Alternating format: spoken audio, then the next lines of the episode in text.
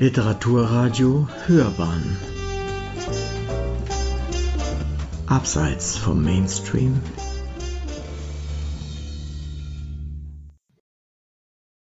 Wieland Wagner Das Erbe des Tennos, die geheimnisvollste Monarchie der Welt und das Ringen um Japans Zukunft.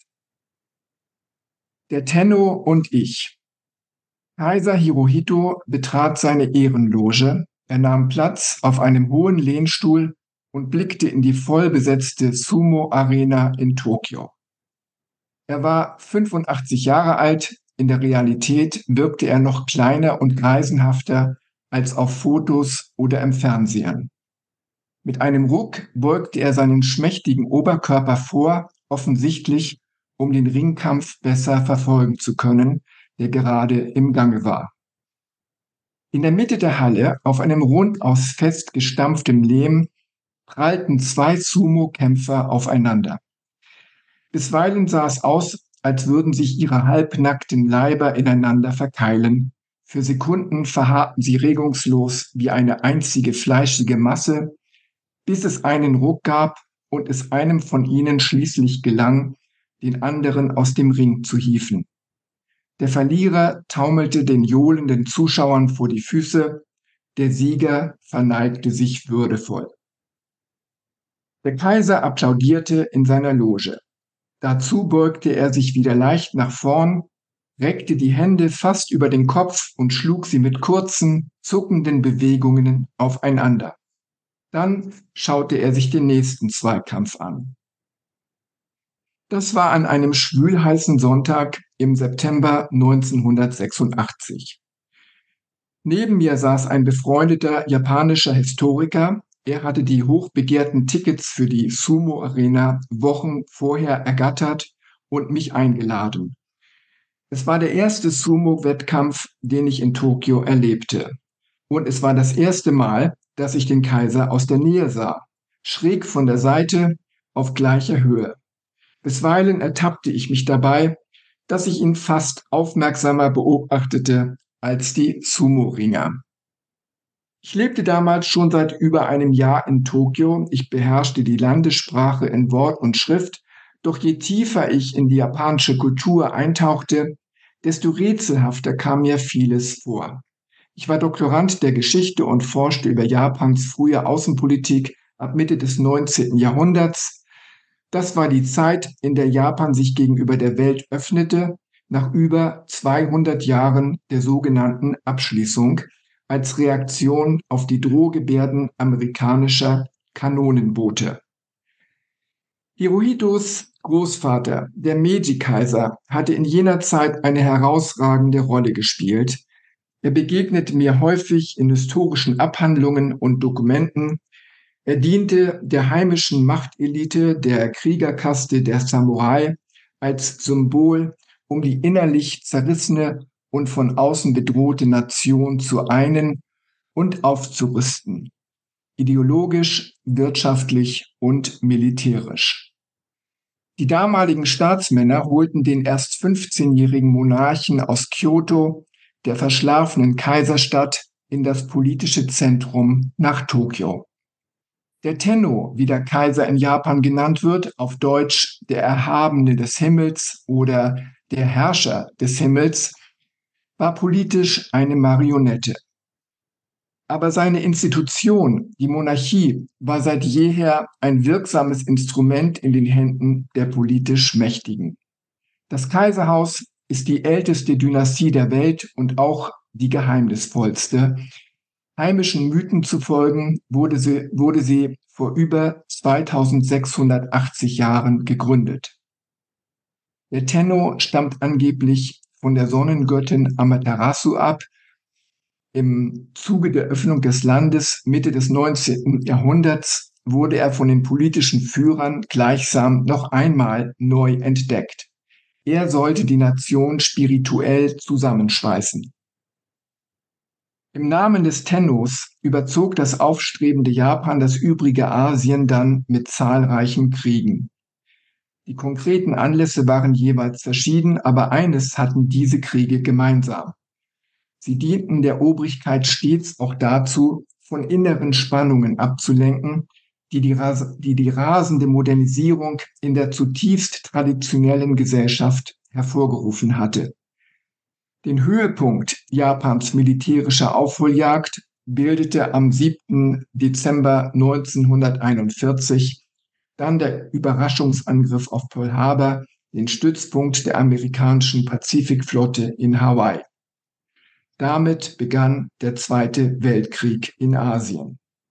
Und Tenno Hirohito, dem er hier in der lärmenden Sumo-Halle schräg gegenüber saß, hatte den Befehl zu diesem Angriff erteilt. Er war aktiv beteiligt gewesen an seiner strategischen Planung.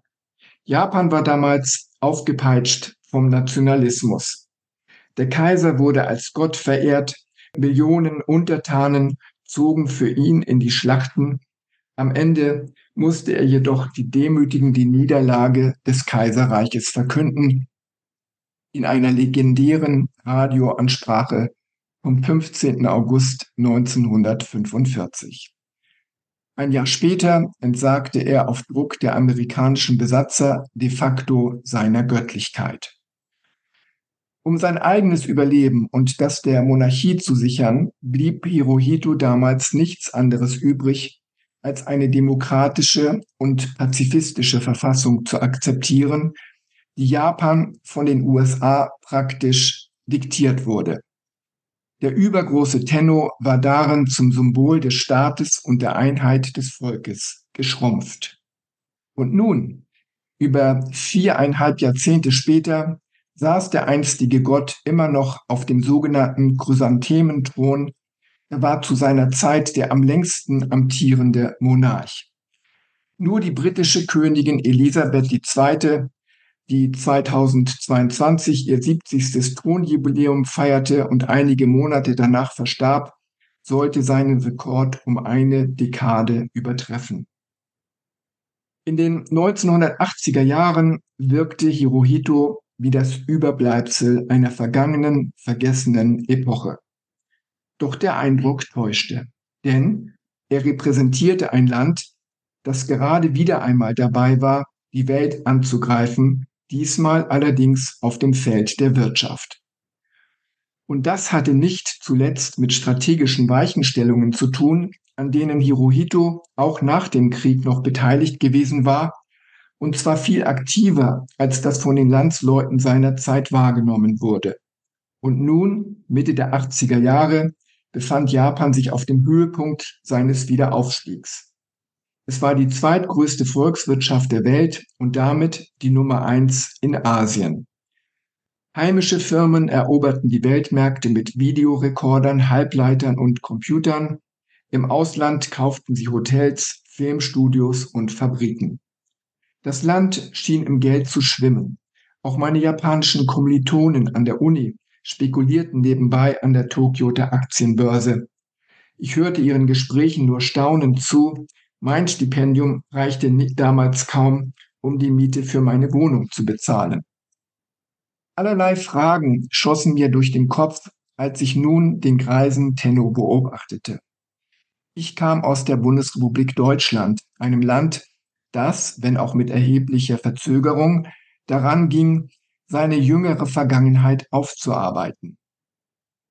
Im Jahr zuvor hatte Bundespräsident Richard von Weizsäcker in seiner Rede zum 40. Jahrestag des Endes des Zweiten Weltkrieges in Europa erklärt, die deutsche Kapitulation am 8. Mai 1945 sei ein Tag der Befreiung gewesen. In Japan spürte ich dagegen eine andere Stimmung. Hier sprach man verschämt vom Kriegsende, wenn die Nation jährlich am 15. August der Niederlage gedachte. Der Tenno und seine tiefe persönliche Verstrickung in den Krieg waren ein Thema, das öffentlich nicht diskutiert wurde. Hirohito hatte sich 1945 als Friedenskaiser neu erfunden und damit schien das düstere Kapitel für die Japanerinnen und Japaner offiziell abgeschlossen.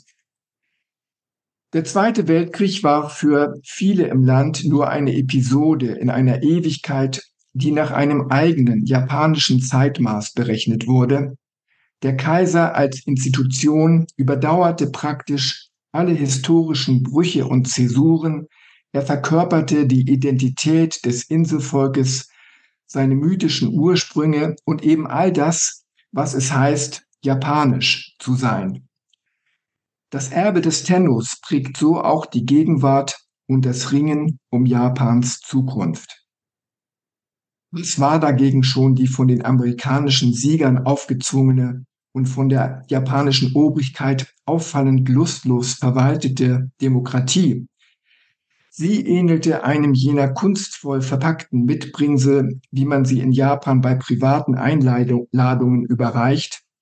Die Gastgeber bedanken sich höflich aber packen das Geschenk in Anwesenheit des Gastes nicht aus. Auf diese Weise wahrt man gegenseitig das Gesicht, falls das Geschenk nicht den Erwartungen entspricht. Der japanische Kaiser ist kein normales Staatsoberhaupt. Er verkörpert eine Idee. Er ist die Summe dessen, was die Japanerinnen und Japaner in ihm sehen und sehen wollen. Und zu dieser Vielschichtigkeit eines lebenden Symbols gehört eben auch, dass der greise Hirohito, der mit seiner runden Brille auf mich wirkte wie der sprichwörtliche zerstreute Professor, sich fast schon überschwänglich für Sumo-Ringer begeisterte. Das war weniger merkwürdig, als es mir auf den ersten Blick vorkam. Tatsächlich gehörte er es zum Job eines Tennos, Schon im 8. Jahrhundert fanden am Kaiserhof Sumo-Wettbewerbe statt. Es ging dabei stets um mehr als Sport und Unterhaltung. Die Rituale der Sumo-Ringer stammen aus dem heimischen Shinto, dem Weg der Götter. Dabei handelt es sich um eine Art Naturreligion. Die Kämpfe dienten ursprünglich dazu, reiche Ernten zu erbitten und die Gottheiten zu besänftigen. Und so besitzen das Kaiserhaus und der Kampfsport Sumo gemeinsame kulturelle und religiöse Wurzeln. Denn der Tenno übt neben seiner Rolle als Symbol des Staates auch die Funktion des ranghöchsten Shinto-Priesters aus. An einem eigenen Shinto-Schrein auf seinem Palastgrundstück in Tokio betet er für Frieden und Wohlstand des Landes, Gemäß der Nachkriegsverfassung tut er dies heutzutage allerdings nur noch privat. Japan verwirrt westliche Beobachter immer wieder durch krasse Widersprüche. Je intensiver man sich mit dem Land beschäftigt, desto mehr Fragen wirft es auf. Das sture Beharren auf der Tradition riecht den Alltag ebenso wie die hemmungslose Besessenheit mit dem Fortschritt. Das konnte ich auch in meiner Nachbarschaft in Tokio beobachten, die sich während meines Studienaufenthalts rasend schnell veränderte. Morgens, wenn ich zur Uni ging, sah ich oft, wie Bulldozer begannen, einige der unzähligen alten Holzhäuser abzureißen. Abends auf dem Nachhauseweg waren da meist nur noch leergeräumte Flächen. Und schon einige Tage später wuchsen neue Gebäude in die Höhe und füllten die Baulücken. Bei allem Wandel spürt man aber stets auch, dass Japan eine Insel ist und eine kulturelle Welt für sich bleibt. Darin unterscheidet es sich insbesondere vom Nachbarn China, der Volksrepublik, die in der Kulturrevolution große Teile ihrer Geschichte mutwillig zerstört hat, und zwar nicht nur Statuen und Baudenkmäler, sondern auch das dazugehörige historische Bewusstsein. Chinesische Städte sehen heutzutage fast alle gleich entseelt aus, erst abgerissen und dann wieder aufgebaut von Funktionären einer Partei, die sich kommunistisch nennt, aber mit staatskapitalistischen Methoden herrscht.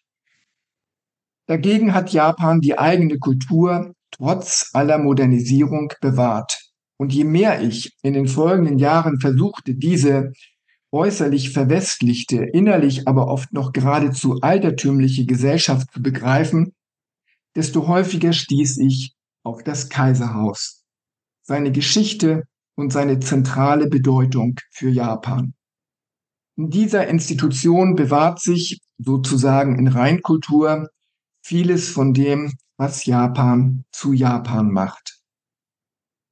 Mir wurde klar, wenn ich Japan und seine Gesellschaft verstehen wollte, musste ich versuchen, das Kaiserhaus zu verstehen. Das Kaiserhaus bildet die einzigartige Kulisse für die Geschichte, die dieses Buch erzählen will. Sie hat mich dann auch später als Asien-Korrespondent für den Spiegel stets fasziniert.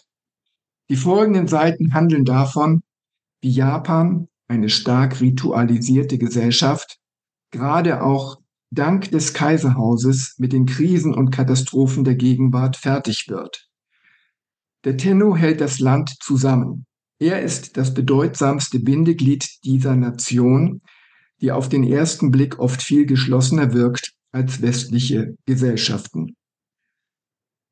Nachdem Tenno Hirohito 1946 seiner Göttlichkeit entsagen musste, fiel Japan zwar in ein spirituelles Vakuum, aber Wirtschaftswachstum und Massenkonsum wurden praktisch zu Ersatzreligionen.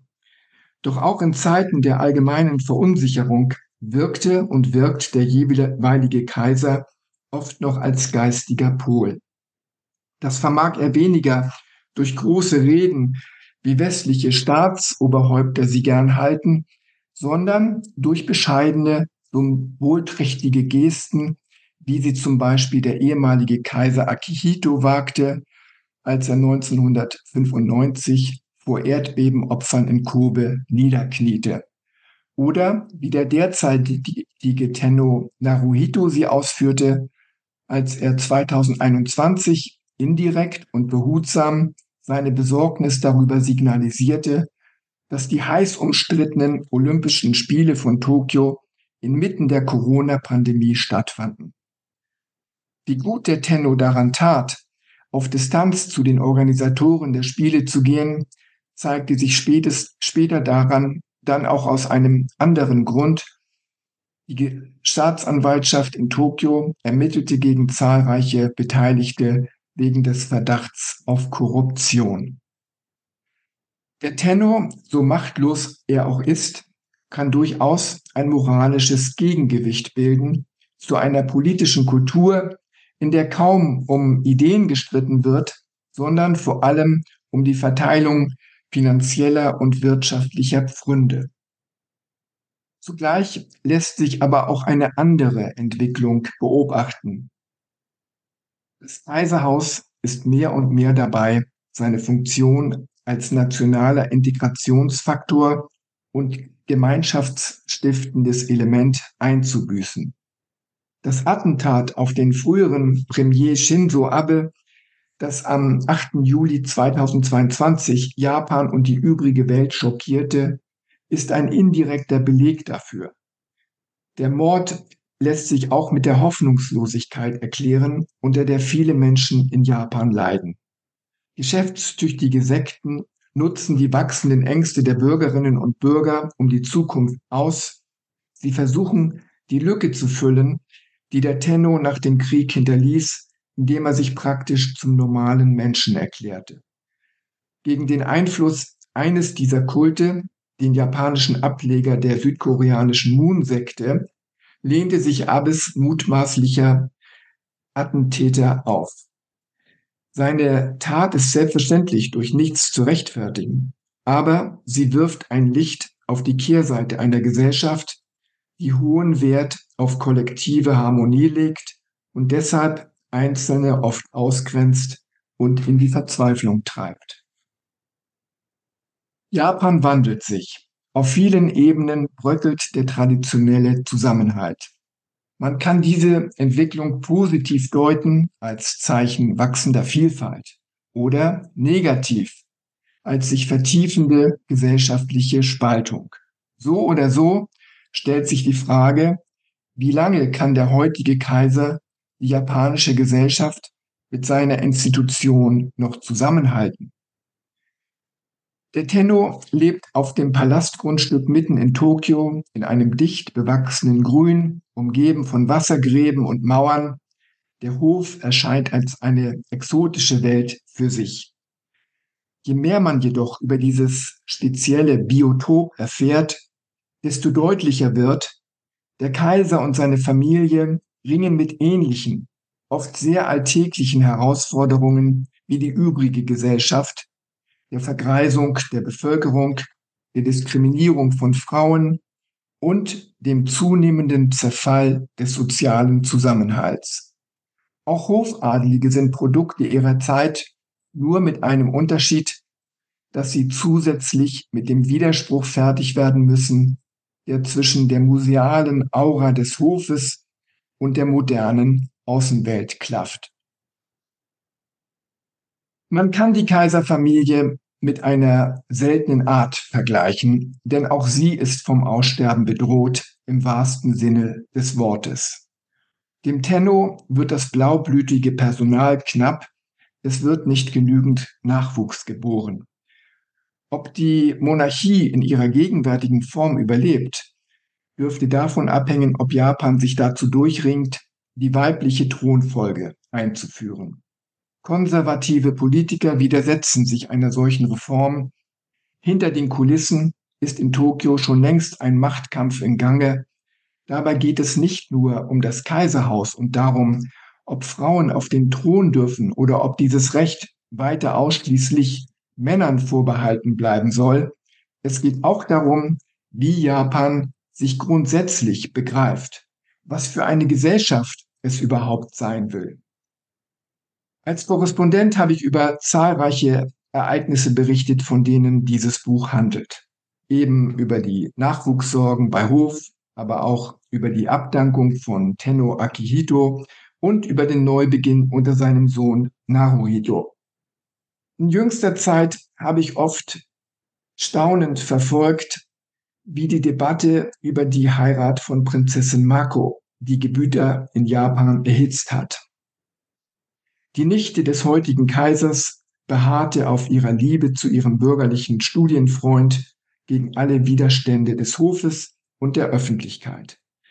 Damit stürzte sie das Kaiserhaus in eine Krise, die tief reicht und unterschwellig fortwirkt. Hinter der jahrelangen Aufregung um Mako verbarg sich ein Konflikt, der auch die übrige Gesellschaft immer öfter entzweit. Der Konflikt zwischen dem Wunsch nach individueller Selbstverwirklichung, der gerade jüngere Japanerinnen und Japaner zunehmend antreibt, und den Ansprüchen, die eine oft noch traditionell eingestellte Umgebung erhebt. Auch deshalb beginnt dieses Buch in der Gegenwart mit Naruhito, dem 126. Kaiser. Er sitzt seit 2019 auf dem Thron.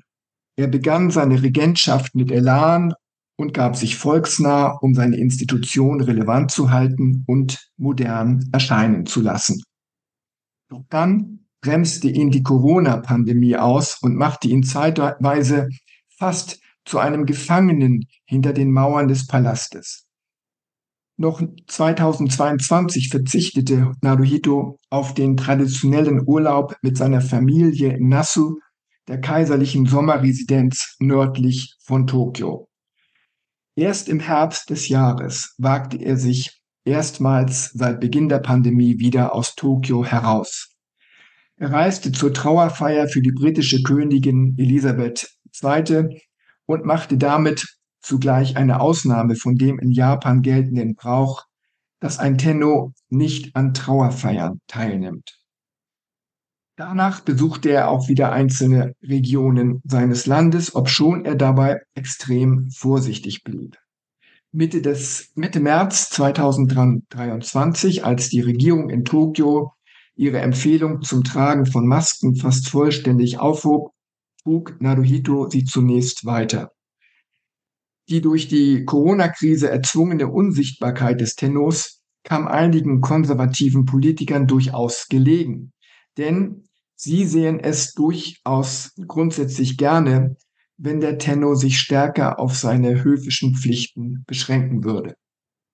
Ein Kaiser, der seinen Landsleuten unerreichbar weit entrückt ist, lässt sich leichter für politische Zwecke manipulieren, ähnlich wie es bis zum Ende des Zweiten Weltkriegs in der japanischen Politik üblich war.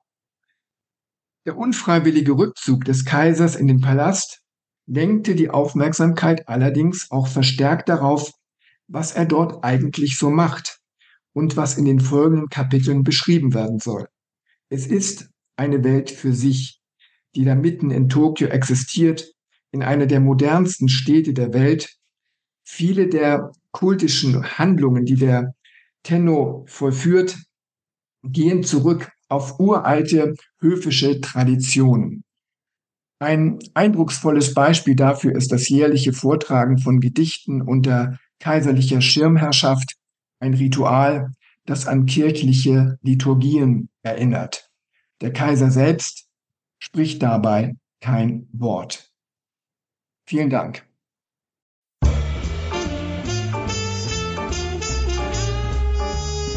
Literaturradio Hörbahn Abseits vom Mainstream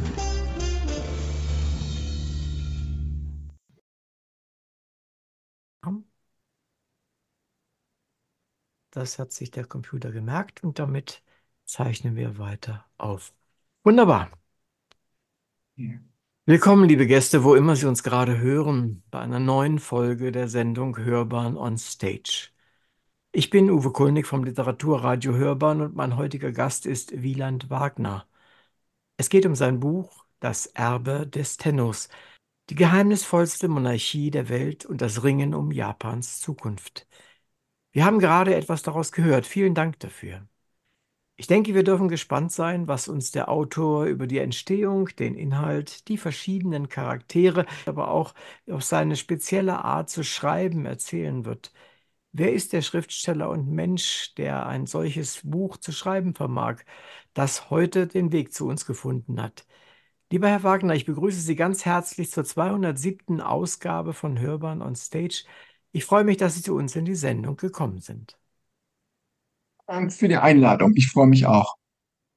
Ja, das, da ich gerade gehört habe im Vorgespräch, dass Sie vor kurzem erst aus Japan wieder gekommen sind, wo leben Sie Ja. gerade hauptsächlich? Ich habe jetzt vor einigen Jahren meinen Stützpunkt wieder nach Deutschland äh, zurückverlegt, nach vielen, vielen Jahren, nachdem ich ja mein Berufsleben fast völlig in Asien verbracht habe und ähm, fahre jetzt aber wieder regelmäßig auch nach Japan. Die Corona-Pandemie hat das damals ein bisschen unterbrochen, aber jetzt äh, bin ich alle paar Monate wieder in Japan und äh, das hat auch private Gründe. Meine Frau kommt aus Tokio und für uns beide ist es eben auch wichtig, äh, weil wir eben so lange unseren Lebensschwerpunkt dort hatten, regelmäßig wieder dort rüber zu fahren. Hm, das glaube ich.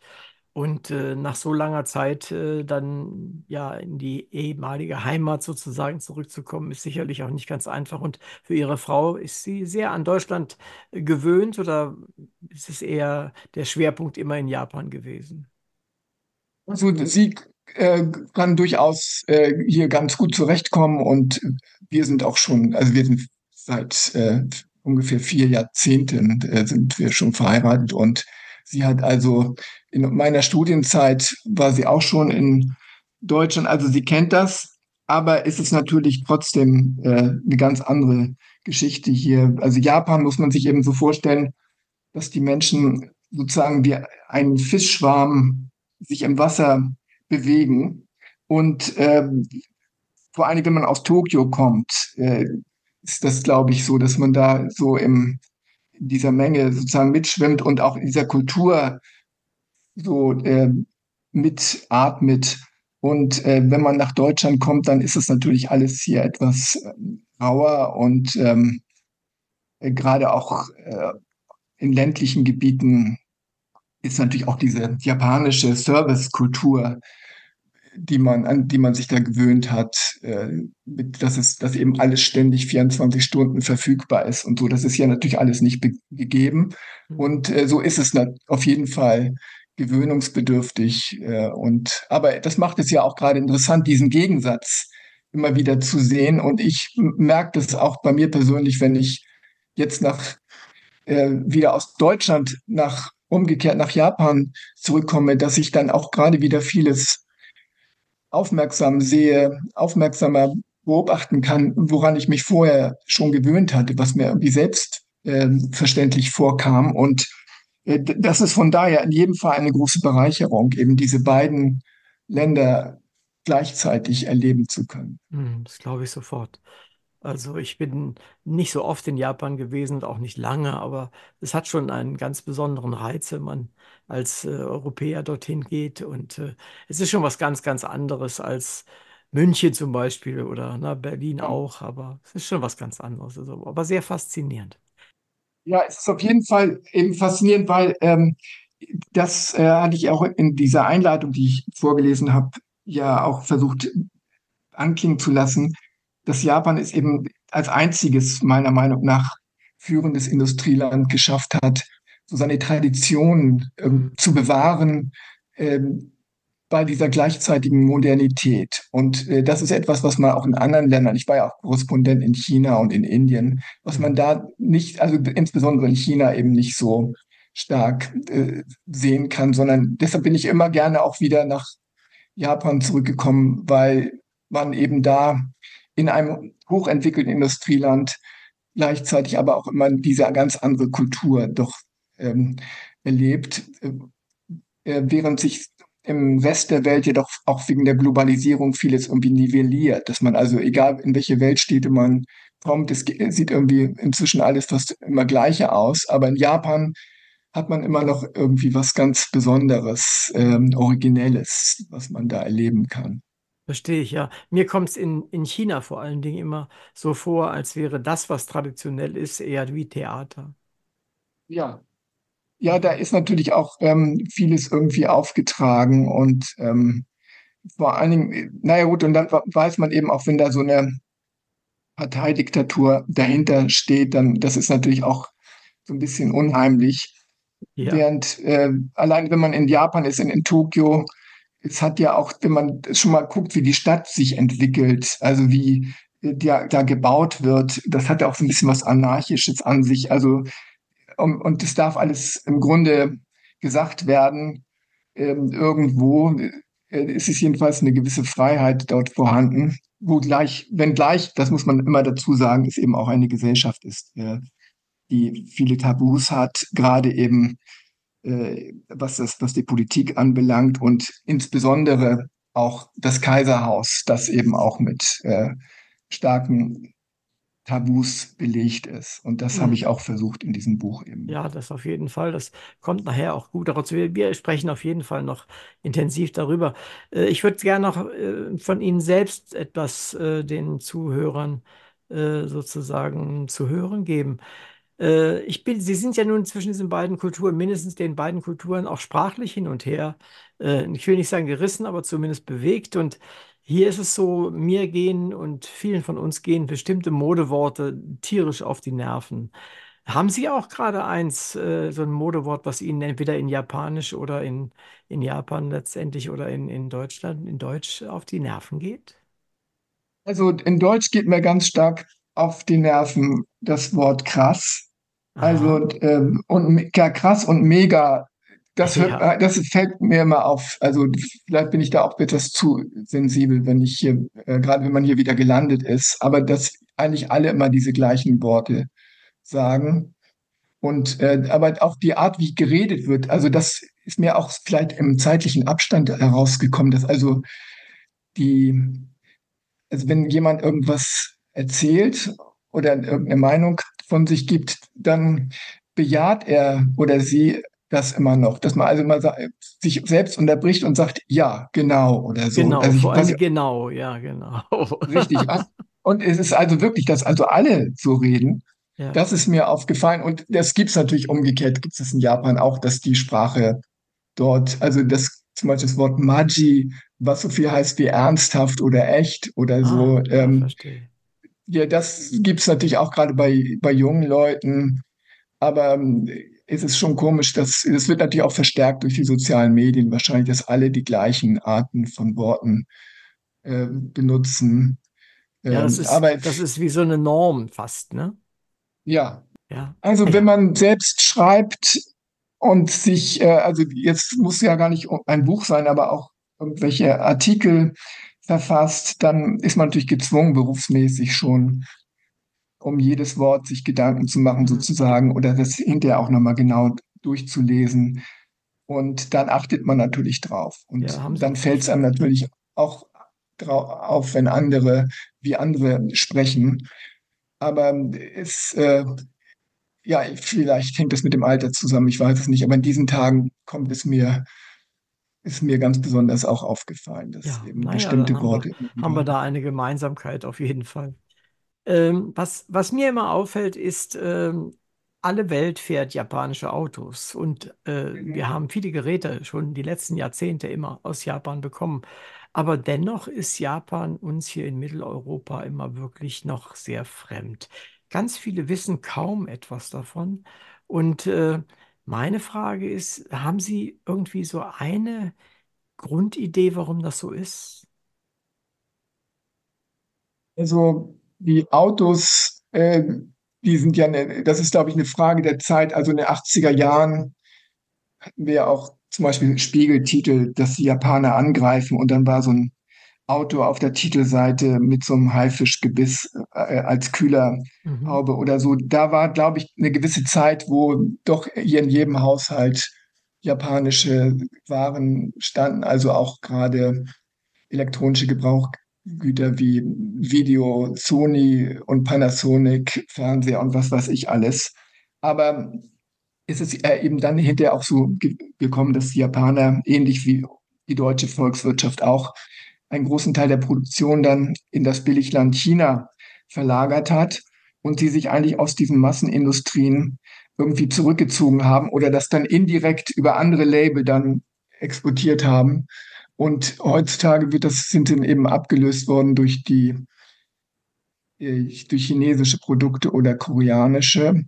Also das ist, glaube ich, so eine Art der industriellen Entwicklung, dass Japan eben von der Massenherstellung bestimmter ähm, Konsumgüter äh, dann weggegangen ist sozusagen und äh, sich dann auf andere Dinge konzentriert hat Mhm. und dann eben abgelöst worden ist von, von denjenigen, die dann eben sozusagen als nächste diese Stufe erklommen haben.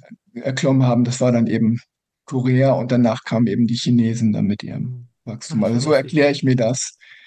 Aber die Japaner, das ist eher so eine indirekte Geschichte heutzutage, dass ähm, man eben, es natürlich fahren hier Leute, sehen wir ja weiter die, die Toyotas oder die Hondas auf den Straßen fahren und so. Aber ich glaube, es ist eher so, dass ähm, wir eben, dass es eher indirekte Wirkung hat. Also die, japanische Wirtschaft, wenn man jetzt mal unsere iPhones oder irgendwelche anderen Smartphones auseinander nimmt, dann würde man sehr schnell sehen, dass da ein hoher Prozentsatz von japanischen ähm, hochwertigen Zubehörteilen verarbeitet werden. Also ähm, Chips, äh, Hochleistungschips, gerade so optische Chips, äh, auch von Mhm. Sony und so. Und da, das ist, glaube ich, in, so ein bisschen, sind so, sozusagen hinter die Kulissen getreten, sodass man das nicht mehr so, Mhm. so rein optisch wahrnimmt Also jetzt man, als alles guckt nach. China mittlerweile und äh,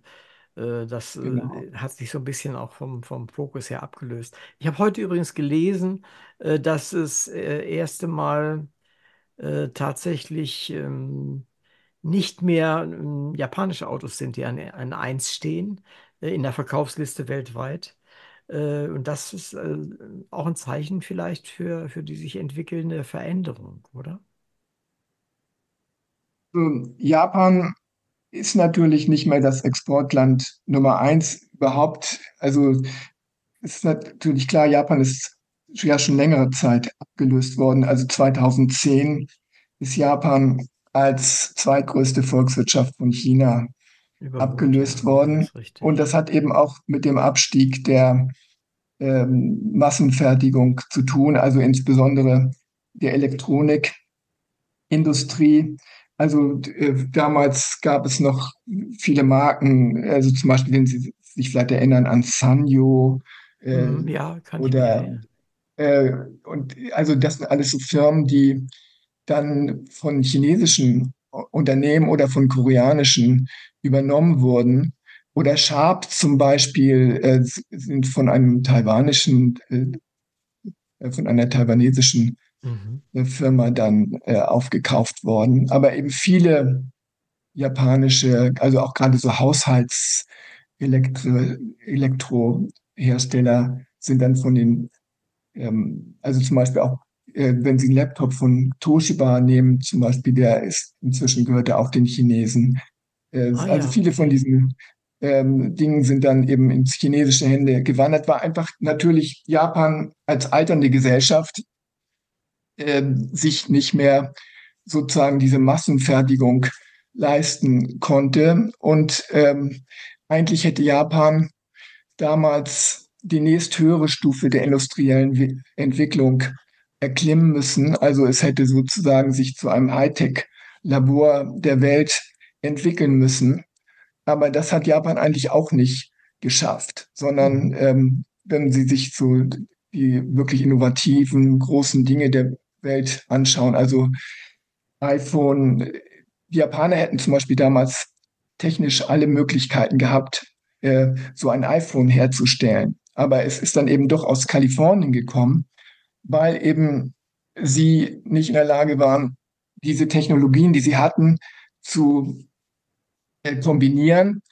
Äh, äh, also sozusagen, es fehlte diese, diese Ideenkultur. Also es fehlte eben so eine Start-up-Kultur und auch ähm, eine, ein, ein Denken, das eben das individuelle Erfindertum irgendwie fordert.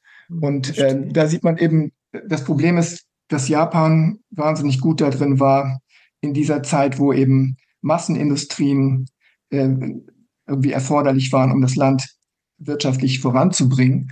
Aber in dem Moment, wo es eben jetzt die nächste Stufe hätte erklimmen müssen, wo zu sagen, sozusagen dann eben individueller Erfindergeist, Kreativität und Schöpfertum gefragt gewesen wäre, da hat Japan eben es nicht geschafft, diese nächste Stufe zu nehmen. Und das ist, glaube ich, auch die größte Schwäche äh, der japanischen Wirtschaft. Also es gibt keinen, so eine Art Silicon Valley sozusagen in, in Japan. Genau, und äh, das hängt meiner Meinung nach zusammen mit äh, der japanischen Kultur und auch der mhm. japanischen Sozialstruktur, weil in Japan werden Kinder eben von klein auf dazu erzogen, sich anzupassen, sich unterzuordnen.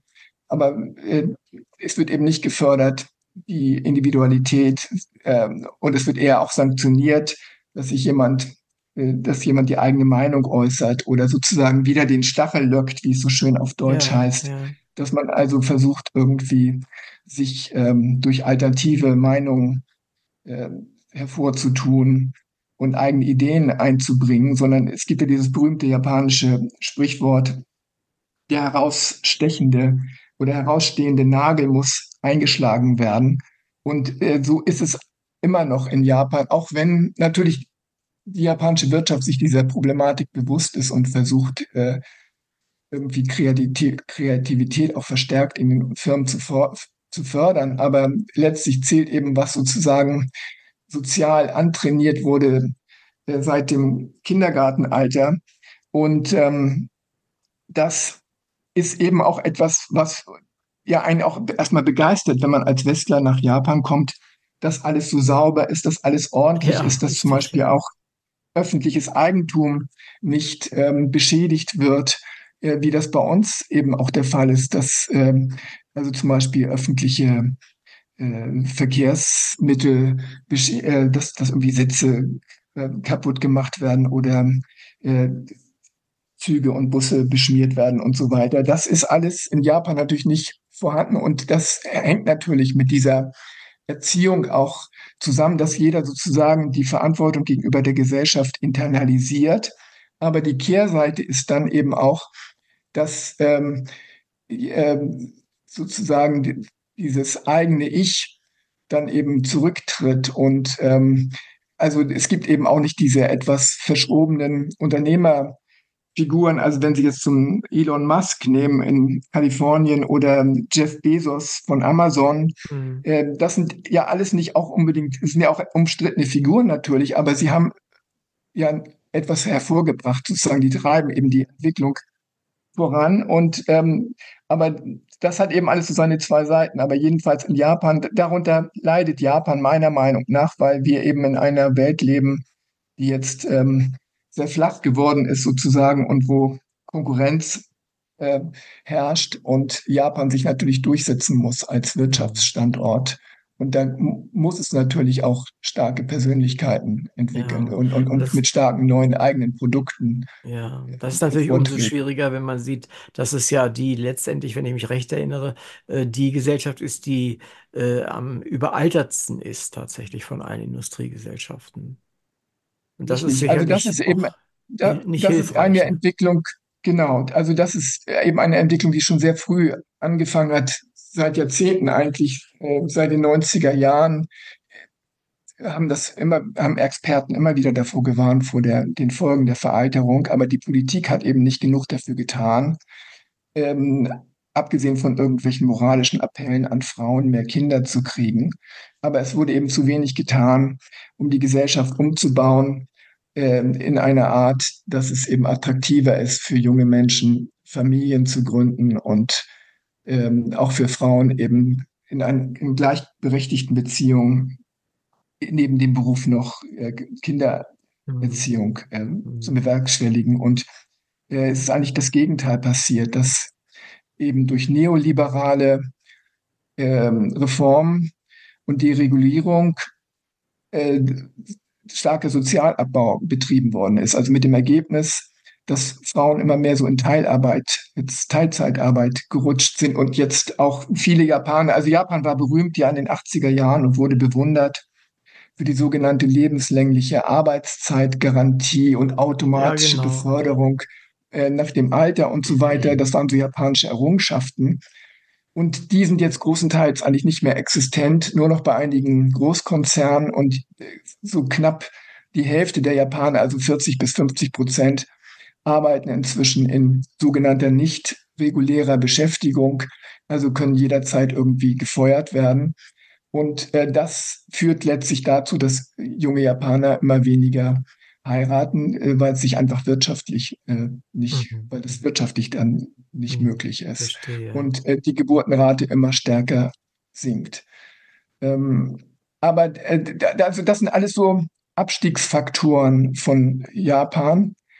Ähm, aber wie gesagt, ich halte eben diese Frage der individuellen Entwicklung, also dass ähm, es Japan eben nicht geschafft hat, sozusagen sich ähm, durch neue eigene, also originelle Produkte irgendwie auf die nächste Stufe zu katapultieren. Das, das ist für mich meine, es ist ein ganz wichtiger Faktor. Mhm. Und den wiederum kann man auch mit dem Vorhandensein des Kaisertums erklären, glaube ich. Also dass die Frage eben, warum begreift Japan, die japanische Gesellschaft sich mehr so als Gruppe, als Gruppenkultur, wo, wo der Einzelne eigentlich wenig zählt. Mhm. Und ähm, das hängt meiner Meinung nach eben auch mit dem Kaisertum zusammen, weil es eben, weil der ganze Mythos, also sozusagen die Schöpfungsgeschichte der japanischen Inselnation, also wie Japan geschaffen wurde von den Göttern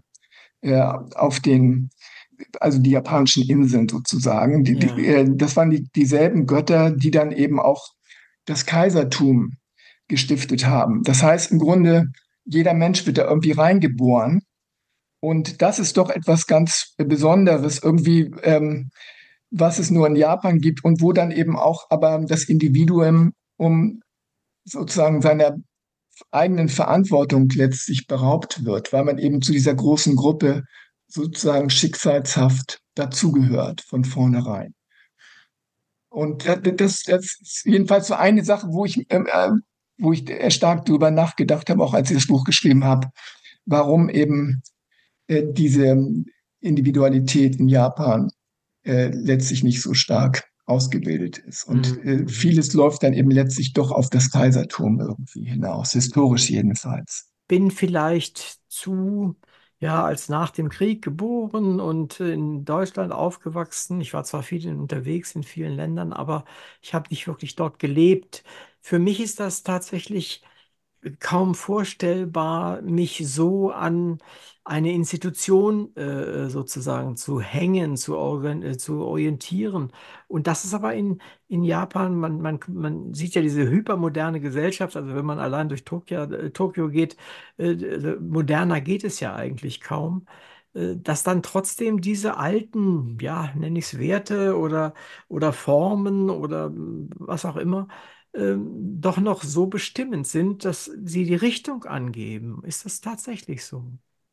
Also ich würde mal sagen, es ist eher subkutan sozusagen. Also äh, es ist so eine Art ähm, indirekte, hat, hat eine indirekte Auswirkung. Ich wenn man das jetzt mal vergleichen kann, auch wenn der Vergleich natürlich stark hinkt, aber wenn Sie jetzt mal in Deutschland jemanden fragen, ähm, was hältst du vom Christentum oder so, dann äh, werden Sie natürlich schnell hier damit konfrontiert, dass die Mehrheit der Bevölkerung inzwischen aus der Kirche ausgetreten sind und sagte, mit, damit habe ich überhaupt nichts mehr am Hut, das interessiert mich nicht. Mhm. Aber Tatsache ist ja, dass diese sogenannte abendländische Kultur wenn man sie von außen betrachtet, immer noch geprägt ist von christlichen Werten natürlich, und ähm, christlichem Denken.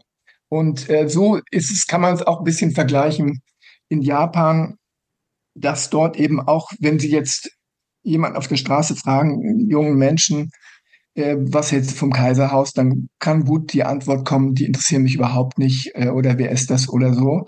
Ähm, aber es ist letztlich eben dieses ähm, indirekte, diese indirekte kulturelle Wirkung, dieses, äh, äh, diese Sozialisation durch das Denken. Äh, und das hängt eben letztlich mit der Existenz des Kaiserhauses zusammen. Also wie, ähm, das hängt eben ganz eng mit, den Japan, mit dem japanischen Wertesystem zusammen. Und in Japan gibt es eben keine, keine universellen absoluten Werte, sondern es ist letztlich die Gruppe, die das Wertesystem bestimmt. Also wie verhalte ich mich gegenüber meinen Nachbarn oder meiner, äh, meiner Gruppe, in meiner Gruppe sozusagen? Wie werde ich von den Mitgliedern meiner Gruppe wahrgenommen? Und äh, das ist letztlich viel wichtiger, wie man in, in dieser japanischen, also erstmal in der japanischen Inselnation äh, sich bewegt aber eben auch letztlich in der eigenen Organisation, in der eigenen Schule, in der eigenen Firma. Also das ist eben immer dieser Gruppenkonsens und ähm, wo das Individuum letztlich sich unterordnet.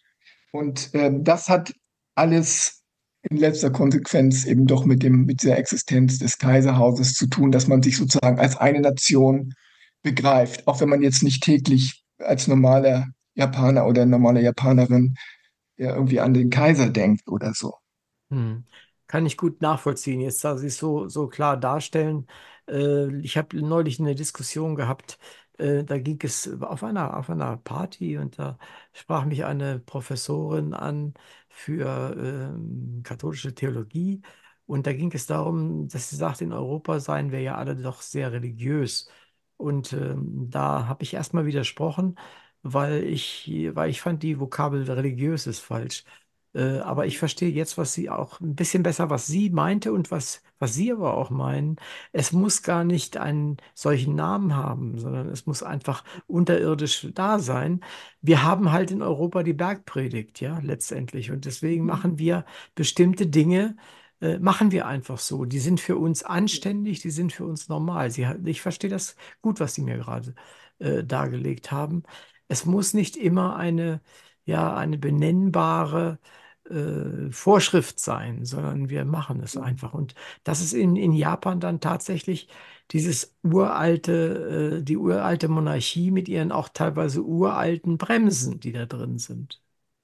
Richtig. Also es ist natürlich so, dass Japan in seiner Geschichte immer auch ganz stark ausländische Einflüsse rezipiert hat.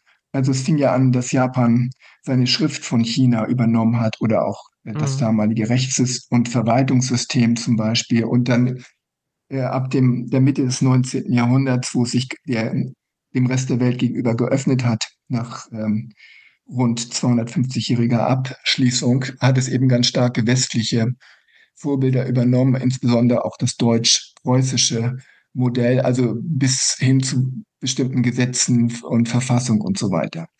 Ähm, aber, und das hat sich dann natürlich vermischt und äh, also von den Chinesen hat China, zum, äh, hat, hat Japan insbesondere auch den Konfuzianismus übernommen. äh, der ja eben auch so eine, äh, diese, die heutige japanische Gesellschaft immer noch stark prägt. Also was ich jetzt sagen möchte, ist, es gibt viele verschiedene Einflüsse.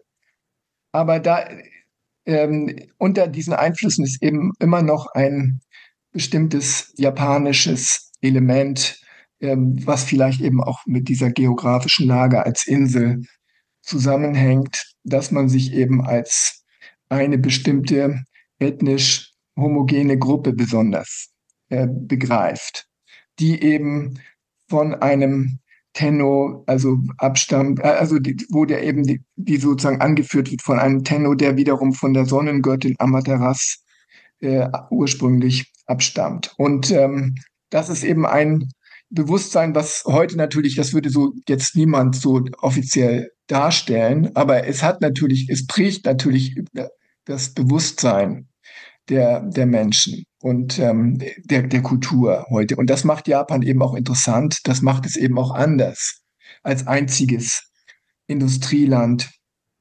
ähm, unter den G7-Ländern. Die anderen sind ja alle westlich, äh, also christlich europäisch ja, geprägt. Ja. Und ähm, es macht eben auch das Kaiserhaus äh, insofern zu einer besonderen Monarchie, wenn man sie zum Beispiel vergleicht mit dem britischen äh, Kaiserhaus oder auch mit äh, skandinavischen oder dem niederländischen Königshaus. Das äh, sind eben alles Herrscherfamilien, die eben aus einzelnen Adelsclans hervorgegangen sind, aber keine von diesen äh, Herrscherhäusern wird kann für sich behaupten jetzt oder wird für sich behaupten, dass es jetzt fast 3000 Jahre lang ähm, in ununterbrochener Linie das Land beherrscht haben und dass sie sozusagen ähm, von den Göttern ähm, abstammen. Und das ist eben auch etwas ganz Besonderes in, in Japan. Also der Großvater des heutigen Tennos hat ja seine Göttlichkeit entsagt äh, unter dem Druck der amerikanischen Besatzer nach dem verlorenen Zweiten Weltkrieg. Äh, 1946 hat er, dieser, äh, hat er sich sozusagen zum Menschen erklärt. Aber trotzdem ist es eben so, dass die Riten, die bei, bei Hof zelebriert werden und ähm, die auch ähm, der, der Tenno persönlich als so eine Art ranghöchster Shinto-Priester da zelebriert, genau, dass ja. die alle letztlich eben diese Verbindung zwischen dem Kaiser und äh, den göttlichen Urahn immer wieder betonen und eben damit auch die Legit Legitimität des äh, Herrscherhauses. Ja, also das äh, ist mir auch aufgefallen, als ich das äh, las. Ähm, es ist ja schon schon, wenn ich mir das mal übertrage äh, würde, sowas würde in einem äh, europäischen Land passieren oder, oder noch der Fall sein, dass ich glaube, das, das hätte gar nicht funktioniert. Äh, wie, wie muss ich mir das wirklich praktisch vorstellen, auch dieses, dieses darauf verzichten sozusagen von, von äh, äh der Göttin abzustammen. Wie, wie ist das damals gelaufen? Haben die Amerikaner gesagt, unterschreib jetzt hier irgendwas, du bist nicht mehr, du bist jetzt ein normaler Mensch oder wie lief das?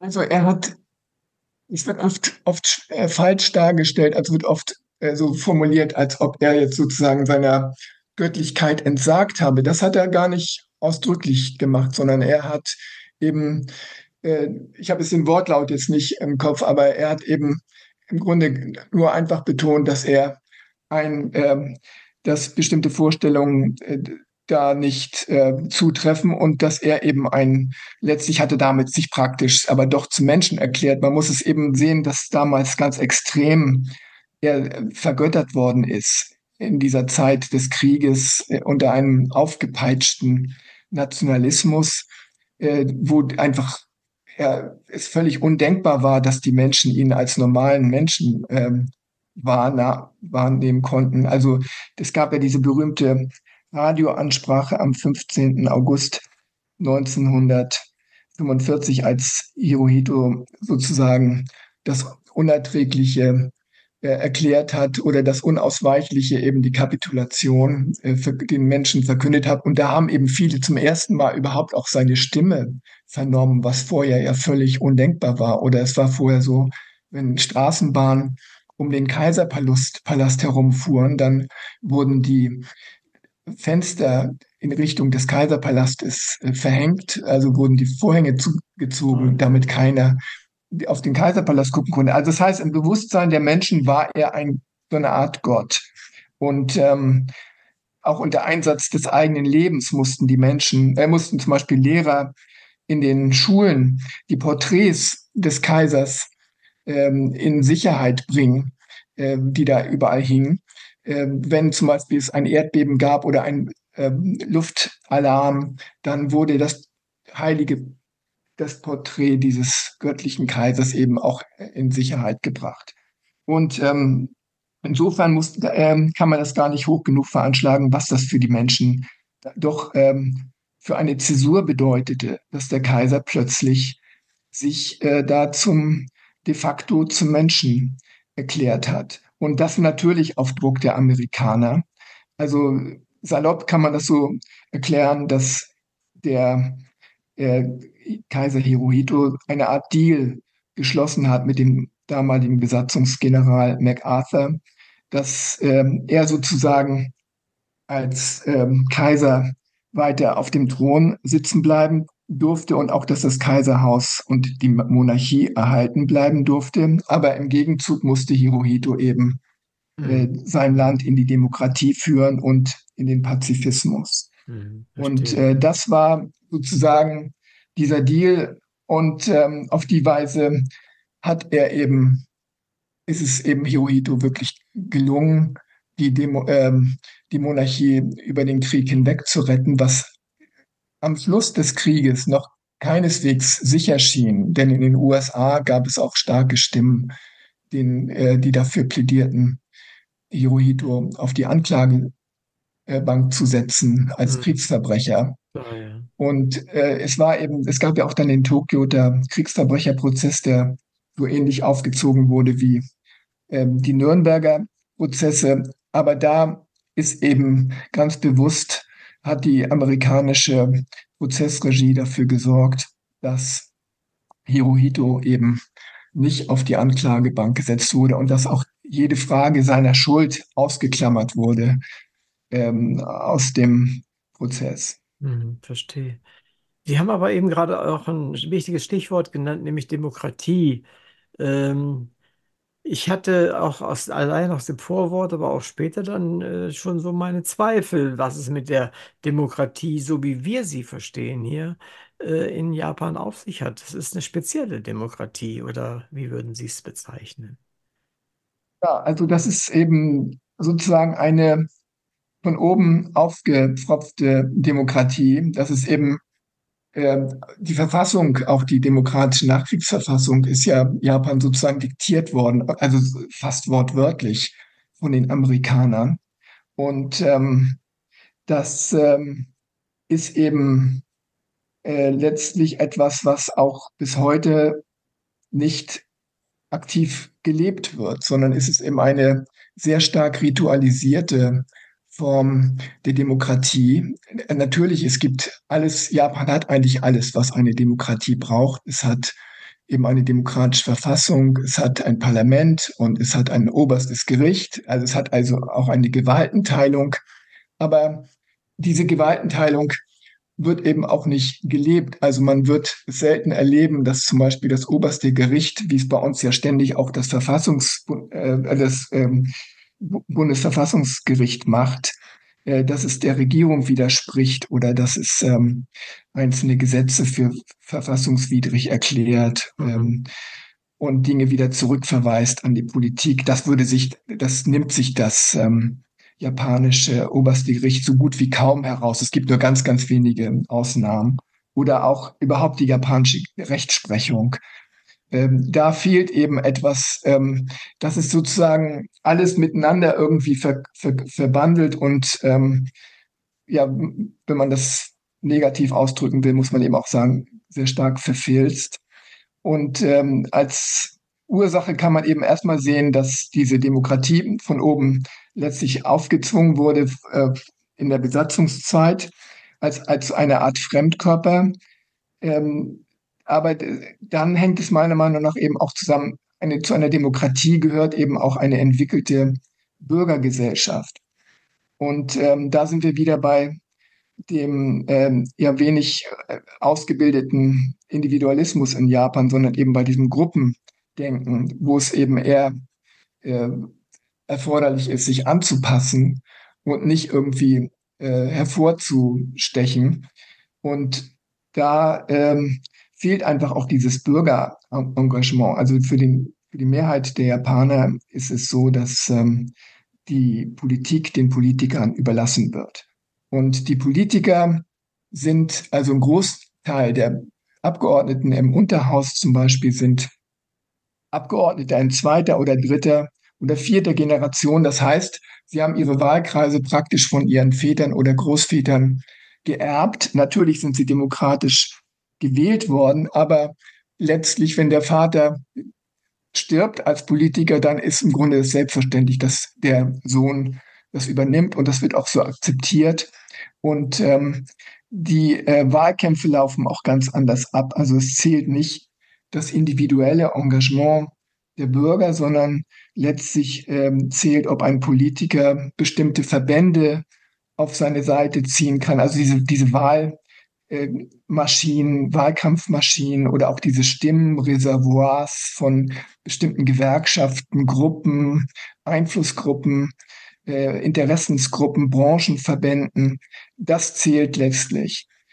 Aber gleichzeitig wird natürlich auch das heutige Japan immer moderner, äh, immer vielfältiger. Also das, der soziale Zusammenhalt bricht auf und das führt dazu, dass ein großer Teil der Bevölkerung sich nicht mehr repräsentiert fühlt durch dieses politische System. Und das sieht man bei den Wahlen, dass dann eben äh, die, rund die Hälfte der Bevölkerung geht nicht zur, zu Wahlen, äh, also beteiligt sich nicht daran. Und ähm, das führt eben dazu dann, dass also die regierende liberal-demokratische Partei, äh, eine sehr konservative Partei trotz des Namens, die regiert seit 1955 fast ununterbrochen. Mhm. Aber die hält sich eben auch vor allen Dingen an der Macht, weil rund die Hälfte der Bevölkerung letztlich äh, desillusioniert ist und nicht mehr zu den Wahlen geht. Mhm. Ähm, und äh, die, deshalb brauchen die eben nicht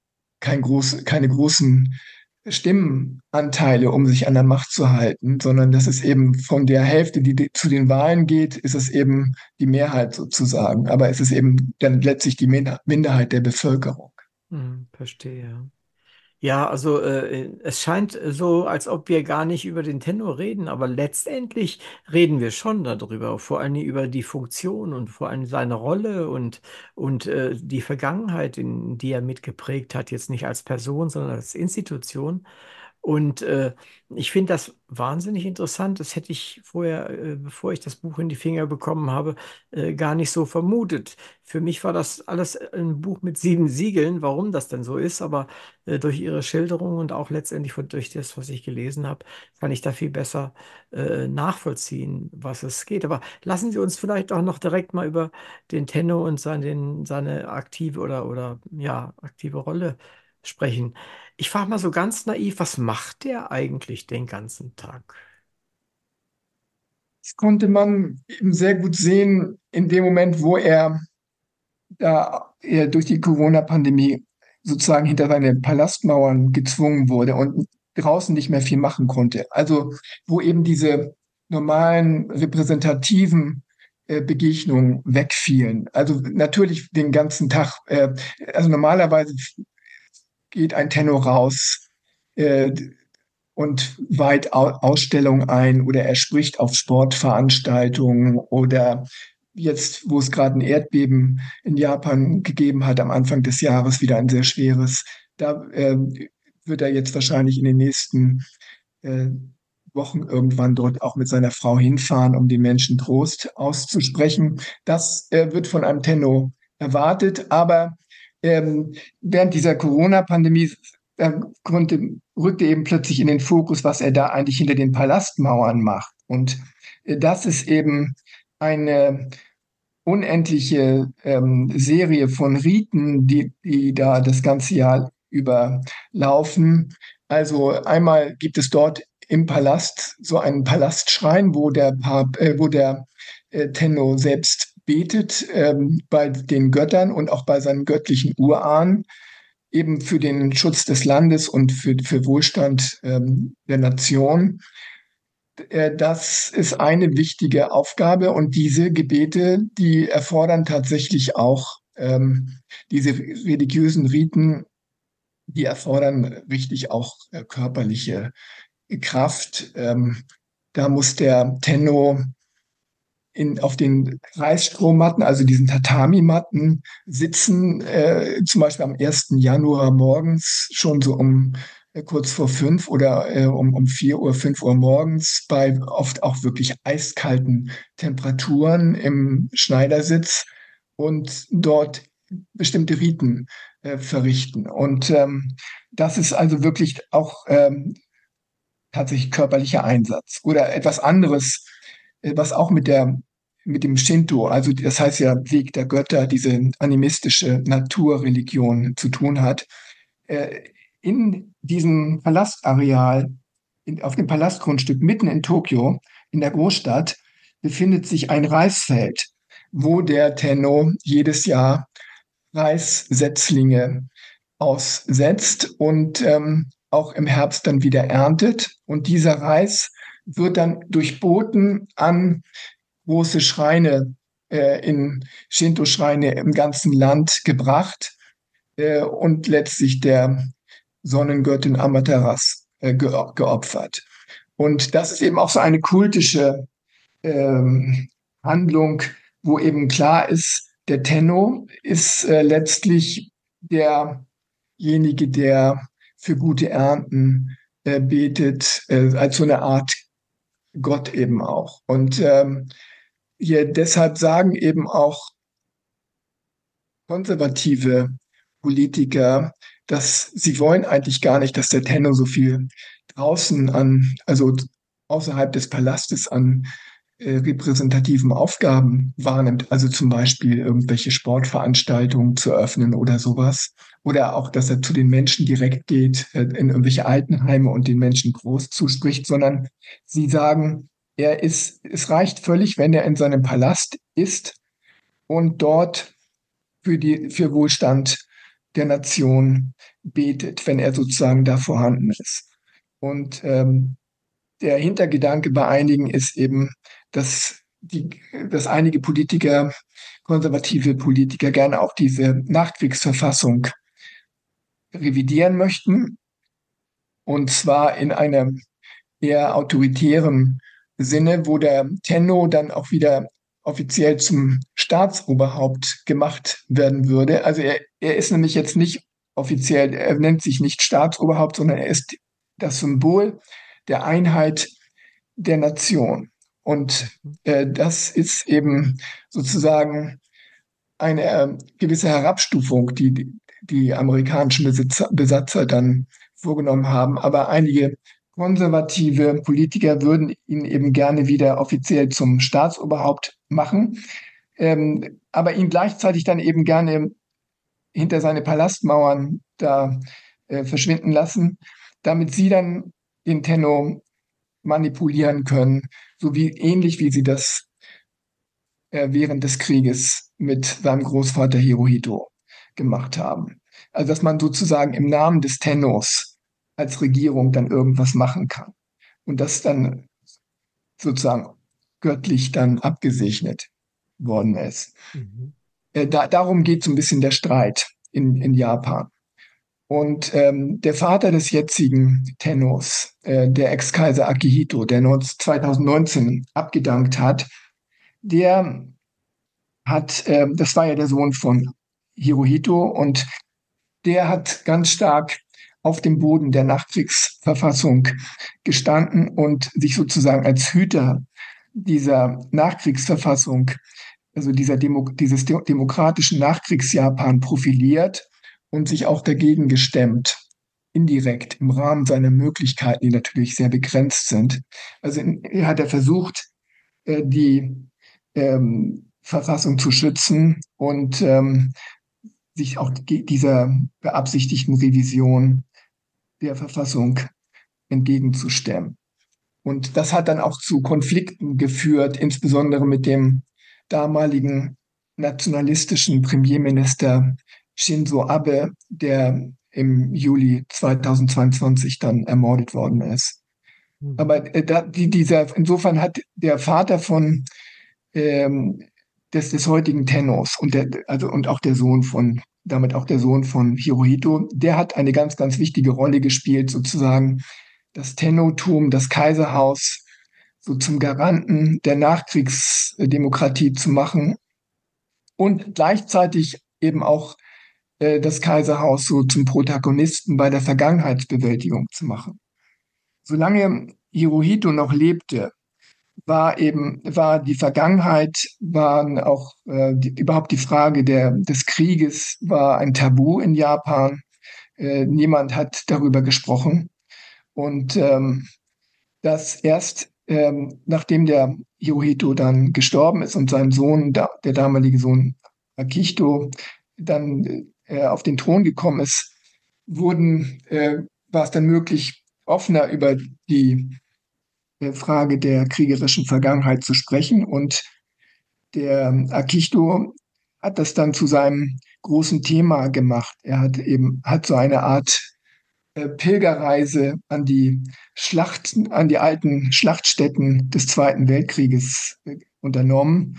Also Saipan oder Palau und auf die Philippinen ist er gereist. Also überall dort, wo blutige Schlachten getobt haben und hat dort gebetet äh, für die gefallenen Landsleute, aber eben auch äh, für die gefallenen ehemaligen Feinde, die Amerikaner. Und äh, das hat er eben gemacht als einziger in einem Land, in dem sonst eigentlich die Frage der eigenen Vergangenheit nach wie vor von den Politikern tabuisiert wird. Ähm, und nicht nur das, äh, sondern im Gegenteil auch geradezu trotzig von einigen äh, jegliche Verantwortung negiert wird. Also es gibt ja den berühmten Schrein, den Yasukuni-Schrein in Tokio, wo die gefallenen japanischen Soldaten als shintoistische Gottheiten verehrt werden und ähm, viele japanische Politiker pilgern dorthin und das gibt jedes Mal dann wieder großen Ärger, äh, jedes Jahr äh, mit ähm, Korea und mit China, mhm. weil natürlich die japanischen Nachbarn sich dadurch provoziert fühlen, wenn an dieser Kriegerstätte da gebetet wird. Mhm, was und, nachzuvollziehen ähm, ist, ja. Genau, und, und der damalige, äh, der Ex-Kaiser Akihito hat eben, ist dort nie hingegangen und äh, weil dort eben auch die Hauptkriegsverbrecher des Zweiten Weltkrieges, äh, die im Tokio der Prozess abgeurteilt wurden, die werden dort auch als shintoistische Gottheiten verehrt. Ah. Und ähm, deshalb äh, ist, hat eben sozusagen der, der Kaiser dann, der Akihito sozusagen genau das gegenteilige Signal ausgesandt. Und das ist eben höchst hochinteressant, weil er sehr, eigentlich einen sehr einsamen Kampf da geführt hat und eine Rolle gespielt hat, ja, sozusagen als einziger äh, in der politischen Kultur. Äh, wenn man das vergleicht mit der Bundesregierung, wo ja das inzwischen zu einer Art Staatsräson geworden ist, äh, die Vergangenheit äh, zu bereuen und sich damit auseinanderzusetzen. Äh, hier wäre, wäre das natürlich alles undenkbar, aber in Japan hat sozusagen Akihito als einziger damals diese Rolle übernommen, auf seine Schultern genommen. Und äh, ich glaube auch, dass sein Sohn, der jetzige Tenno Naruhito, dass der ähnlich denkt wie sein Vater. Aber er hatte eben bisher noch nicht so viel Gelegenheiten, das auch so zum Ausdruck mhm. zu bringen. Mhm. Also es ist, ist erstaunlich. Äh, so, solche Dinge weiß, also ich weiß sie auf jeden Fall nicht und ich wusste sie auch nicht. Und ich bin erschrocken über, über vieles, was Sie sagen. Ich, mir kam eben ein, ein ganz verrückter Gedanke, wenn ich mir gerade mal vorstelle, dass, und wir vergessen mal die lokale Position von Japan, die würden versuchen, in die EU zu kommen, was dann hier los wäre. Ja, das wäre deshalb schon nicht möglich, weil Japan die Todesstrafe hat.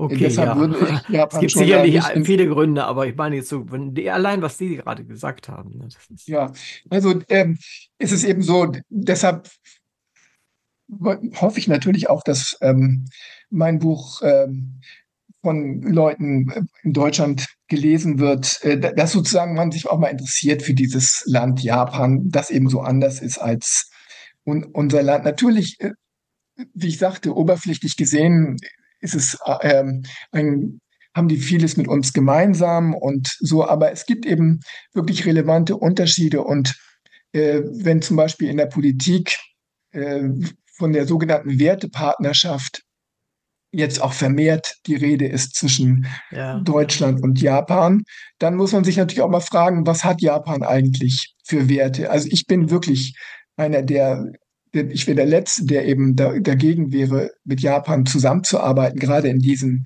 bewegten Zeiten. Also ja. ich freue mich natürlich, wenn diese Länder jetzt endlich wieder stärker äh, zusammenarbeiten und wir nicht nur nach China gucken von Deutschland aus. Aber man muss sich natürlich auch mal bewusst äh, immer klar darüber sein, wie denken die anderen und wo kommen sie eigentlich her und äh, bis und wo, wo sind Unterschiede äh, und äh, bis wohin kann man überhaupt zusammenarbeiten. Und wie gesagt, also mir wird das auch immer wieder von Japanern eben ganz bewusst gesagt, also diese sogenannten westlichen Werte, also auch die Menschenrechte gerade, ja, genau. das sind eben eure Werte. Das ist äh, uns nach dem Zweiten Weltkrieg aufgezwungen worden. Und das ist schon, also viele, also äh, Japan ist dann gewisserweise seinen Nachbarn doch etwas näher. Also dieser Konfuzianismus, dass sozusagen das Individuum sich stärker unterordnet, auch in so eine ähm, in so ein Treueverhältnis zwischen äh, Vorgesetzten und Untergebenen oder Eltern und Kindern zum Beispiel, äh, jetzt als Alternative zum oder als, Gegensatz zum westlichen äh, Individualismus. Diese, das hat Japan eben gemein mit Korea und mit, mit China. Und ähm, natürlich ist diese Ausprägung des Konfuzianismus, den ich jetzt ja auch sehr vereinfacht dargestellt habe, die ist in jedem dieser drei Länder auch wieder völlig anders. Aber das ist trotzdem, äh, ist es eben ein Unterschied äh, zwischen einer Kultur, wie, die wir im Westen haben, die eben die Menschenrechte auch verabsolutiert. Und ähm, in meinem Buch zitiere ich auch einen japanischen Rechtsprofessor, der ganz klar sagt, ähm, die Tatsache, dass wir in Japan eben kein, nicht dieses Konzept der westlichen Menschenrechte haben, das hängt mit dem Tenno-System zusammen, dass wir uns eben als Gruppe definieren und nicht als Individuen, mhm. die, die das individuelle Recht, also das Recht des Einzelnen verabsolutieren und, und für hoch und heilig halten. Mhm. Ja, das kann ich gut nachvollziehen und es schließt sich fast aus tatsächlich Individualismus und so eine zweieinhalbtausend Jahre alte äh, Monarchie in der Form, so wie Sie sie darstellen, äh, ja, zu akzeptieren, geschweige denn zu meiner Basis, äh, auch wenn es eine unterschwellige Basis im Keller meinetwegen meines Lebens ist, äh, zu, zu akzeptieren und zu haben. Ja, also diese Fragen über die wir uns gerade unterhalten haben, die werden alle natürlich auch relevant, wenn man sich überlegt, wohin driftet die Welt insgesamt überhaupt? Also was passiert zum Beispiel, wenn die USA als Führungsmacht im Pazifik äh, nicht mehr so stark sind, wenn sie sich zurückziehen, ja, wenn äh. China immer stärker sind. Also rein geografisch ist Japan ja auch viel näher an, an China dran als, ähm, als an den USA. Ähm, ja, was, was passiert dann? Also, wenn jetzt wirklich China zu der, dieser großen Macht wird, zu der Hegemonialmacht, die alle irgendwie herbeireden, äh, dann äh, was hat das für Auswirkungen auf Japan? Das fragt man sich natürlich. Und ähm, hier, wie weit es gibt dann wirklich einen Gegensatz zwischen den Systemen oder könnte es nicht dann eher auch so kommen, dass dann wieder doch stärker auch zusammenwächst, etwas, äh, was sich dann kulturell irgendwie näher ist und dass auch die Frage der Demokratie dann gar nicht so eine große Rolle spielt. Denn wie gesagt, also ich kann jedenfalls nicht sehen, dass die Demokratie besonders stark gelebt wird. Also es gibt jetzt, wenn jemand das hört in Tokio, was ich jetzt gerade gesagt habe, dann wird wahrscheinlich irgendjemand kommen und sagen, ja, das äh, stimmt doch alles nicht. Wir haben doch jetzt gerade hier zum Beispiel den und den Bezirk in Tokio, wo jetzt Bürger versuchen, äh, selbst jetzt ähm, Initiativen zu ergreifen. Und ähm, die, da gibt es zum Beispiel einen Bezirk, wo eine Bezirksvorsitzende von alternativen Bürgerinitiativen gewählt worden ist und auch durchgesetzt worden ist, die eben versucht, einen völlig anderen Politstil zu machen. Und es gibt in Japan auch Gruppen, die versuchen jetzt ähm, dafür zu sorgen, dass mehr Frauen in die Parlamente kommen. Äh, die Frauen werden in Japan ja immer noch sehr stark benachteiligt. Also ja. es gibt, gibt es alles. Aber die Frage ist ja letztlich unterm Strich, ähm, wie groß ist das Gewicht äh, und der Einfluss von solchen Versuchen? Und äh, natürlich gibt es in jedem Land so eine Oberschicht äh, oder eine obere Mittelschicht, die dann versucht, äh, Reformen irgendwie anzustoßen. Aber letztlich ist ja auch die Frage, ob die sich dann durchsetzen können. Mhm, und äh, ich sehe bisher eigentlich eher diese äh, doch eine ganz starke auch ja, Beharrungskraft dann. Mhm, verstehe. Wir haben schon äh, einiges vom Tenno selbst gehört. Wie sieht es denn mit der Kaiserin aus eigentlich? Was macht die denn? Ja, die Kaiserin ist ja, stammt aus dem Bürgertum, wie auch ihre Schwiegermutter, die frühere Kaiserin Michiko. Die frühere Kaiserin Michiko war die erste, äh, nach dem Zweiten Weltkrieg, war die erste Bürgerstochter, die in das Kaiserhaus einheiratete. Und das war sehr revolutionär. Und äh, die jetzige Kaiserin ist sozusagen die zweite. Und ähm, sie ist eine Diplomatentochter, ist international aufgewachsen in äh, Moskau, äh, in USA hat sie Zeit ihrer Kindheit verbracht und dann ist sie hinterher selbst äh, an der Universitäten, an der Universität in Harvard gegangen äh, und in Oxford und ist dann selbst äh, zu einer Karrierediplomatin geworden, hat also diese sehr, sehr schwere Prüfung fürs Außenministerium geschafft, wo ihr Vater arbeitete. Und äh, ja, und dann hat sich der jetzige Tenno, der damals der Kronprinz war, in sie verliebt und hat dann über mehrere Jahre versucht, äh, auch durch mittels Männer und äh, vor allem Männer muss man da wohl sagen, äh, sie irgendwie dazu zu bringen, dass sie der Heirat zu, äh, einwilligt, in die Heirat einwilligt. Und das hat sie dann irgendwann gemacht unter auch sehr starken Druck. Da war auch wirklich politischer Druck, dass sie dann zustimmt. Sie hatte auch keine große Neigung. Und am Anfang äh, dieser Heirat, die fand 1993 statt, äh, da war ganz Japan aufgeregt und äh, enthusiastisch. Äh, es war eine, sah alles nach einer Traumhochzeit aus und äh, es bestanden große Hoffnungen, dass also diese jetzige, also dass die äh, damalige Prinzessin Masako, dass die dann eben ihre diplomatischen Fähigkeiten nutzen würde, um das Kaiserhaus zu modernisieren und auch so eine Art höfische Außenpolitik voranzubringen.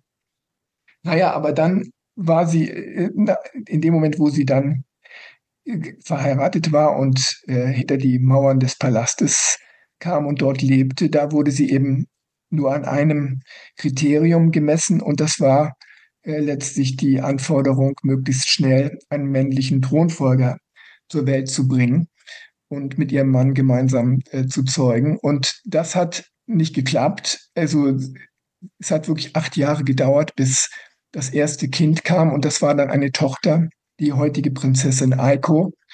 Und ähm, damals war, also letztlich, es war eben Enttäuschung überall zu spüren, dass es kein männlicher Thronfolger wurde, denn Japan hat ja nicht die weibliche Thronfolge, sondern es muss ein ja. äh, Junge sein.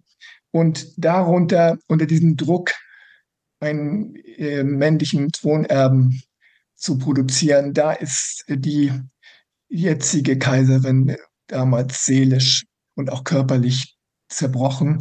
Sie hat, äh, also der Hof hat das dann als sogenannte ähm, Anpassungsschwierigkeit ähm, äh, verklausuliert, als sei die Masako diejenige, die sich nicht vernünftig anpassen könnte. Mhm.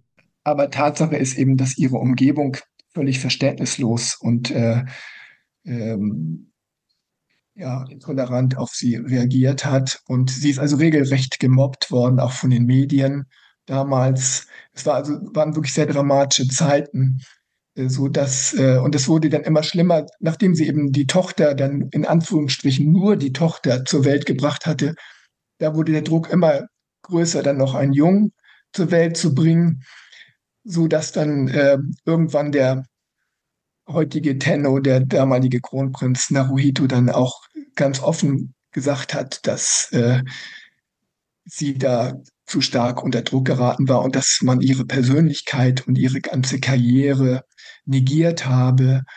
Und ähm, aber die Aufregung bestand eben damals eher nicht darüber, über das, was er sagte, also was er nicht, äh, was er kritisierte, sondern er wurde dann selbst kritisiert, weil er dieses Tabu gebrochen hat und überhaupt das so offen ausgesprochen hatte. Mhm. Und ähm, es gab eben eben keine Solidarität mit der Masako. Und also das ein Prozess, der wirklich sich über Jahre und Jahrzehnte dann abgespielt hat, dass sie bei Hof völlig isoliert war und sie hat auch an, kaum an irgendwelchen religiösen Riten da teilgenommen. Und ähm, jetzt erst in den letzten Jahren, wo sie jetzt auch die Kaiserin ist, da hat man den Eindruck, dass so ein bisschen der Druck von ihr gefallen, äh, abgefallen ist, dass jetzt diese Rolle als Kaiserin ihr auch ein bisschen die Sicherheit, so eine gewisse Selbstsicherheit gibt. Also offiziell, die Ärzte geben jedes Jahr oder glaube ich alle zwei Jahre vielleicht, äh, also regelmäßig werden jedenfalls ärztliche Bulletins herausgegeben und auch der Tenor hat sich dazu unlängst geäußert, dass sie nach wie vor in sogenannten Wellen äh, zu leiden habe und das, also sie ist noch nicht völlig, sie ist nicht völlig genesen. Und das wird sie wahrscheinlich auch nie würde ich sein. Aber man spürt eben, dass sie jetzt auch wieder aktiver ist.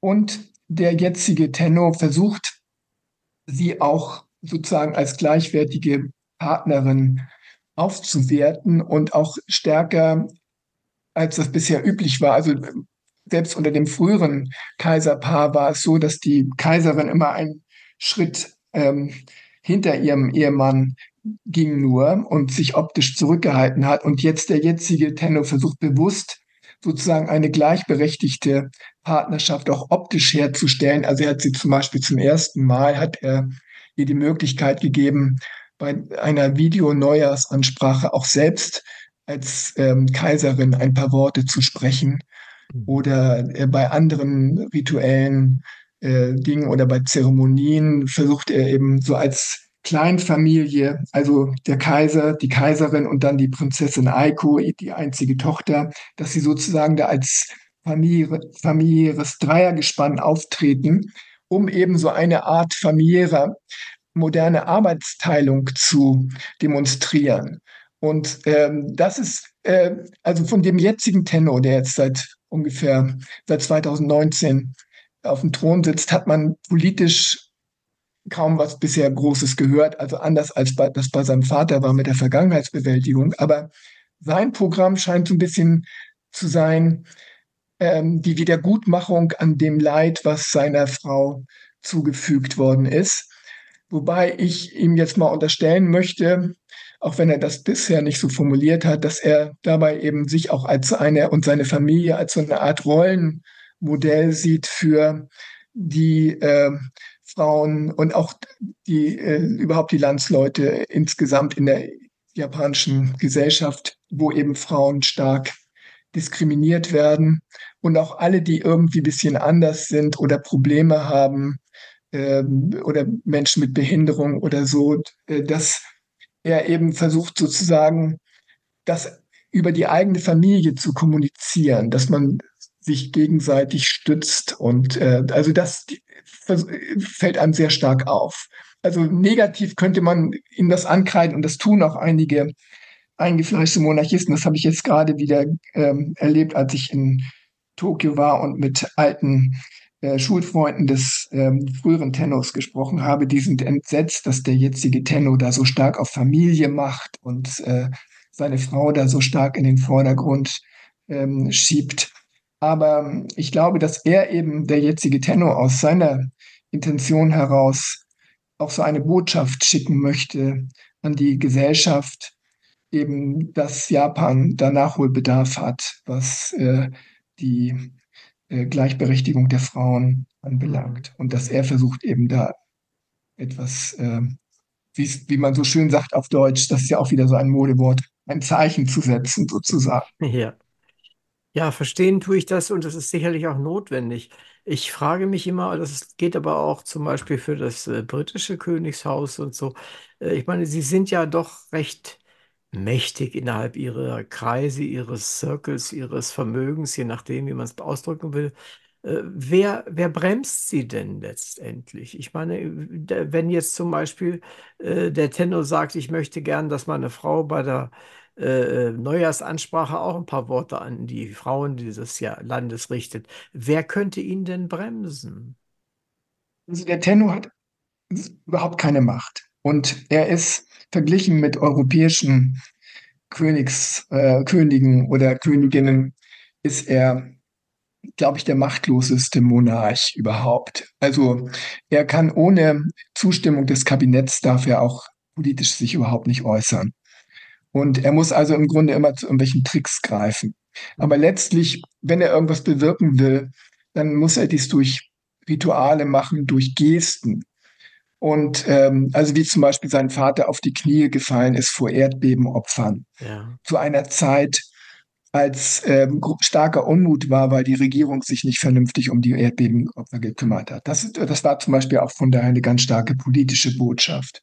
Oder auch während der Reaktorkatastrophe von Fukushima hat der Vater dann, äh, der frühere Tenno Akihito, eine Videobotschaft an das Volk gesandt, äh, wo er dann auch schon in seinen eigenen Worten äh, gesagt hat, dass man jetzt endlich mal was tun muss für die Leute.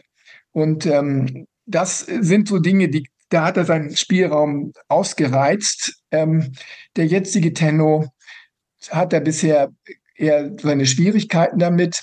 Also es gab so ein paar Fälle, also zum Beispiel während dieser umstrittenen Olympiade, die 2021 in Tokio stattfand, da hat er eben indirekt verlauten lassen, dass er seine Bedenken habe, in der Corona-Pandemie die mit vollen Stadien so eine äh, Olympiade abzuhalten. Ähm, aber ansonsten ist er bisher sehr vorsichtig gewesen und es gibt, ähm, also einmal ist er natürlich, äh, also noch ein junger, also er ist natürlich über, über 60 jetzt, also 63 Jahre alt, aber er ist ähm, trotzdem ein, äh, er ist ja seit ein paar Jahren erst auf dem Thron und muss im Grunde auch erst bisschen seine Möglichkeiten austesten. Und bisher ist er sehr, sehr vorsichtig und ähm, hat, ist natürlich auch umgeben von äußerst konservativen Beratern. Also das ist jetzt auch wieder so eine exotische Geschichte, die ich Ihnen da erzähle, dass zum Beispiel ein großer Teil seiner Berater stammen aus der japanischen Polizeibürokratie. Das sind also ehemalige äh, Polizei äh, hochrangige Polizeioffiziere. Äh, und zwar hat die japanische Polizei, äh, die stammen aus dem früheren Innenministerium der Vorkriegszeit und seit diesen Zeiten ist also sind diese Beraterposten sozusagen der Beritt der der Polizeibehörde. Das heißt, wenn äh, Polizisten dann, also hochrangige Polizisten in Ruhestandsalter sind, dann übernehmen sie solche Posten als Berater des, des ähm, Tennos. Und äh, die sind natürlich sehr, sehr konservativ. Die, die wagen nichts und die bremsen ihn dann eher. Äh, das ist zum Beispiel etwas, was ist anders als im, in der Zeit während und vor dem Krieg. Da waren die Berater des Tennos, die waren selbst hohe Adlige, die dann eher auch sozusagen von den Bedürfnissen des Tennos her dachten. Aber jetzt ähm, sind das eben mausgraue Beamte, die dann eben vieles abbremsen.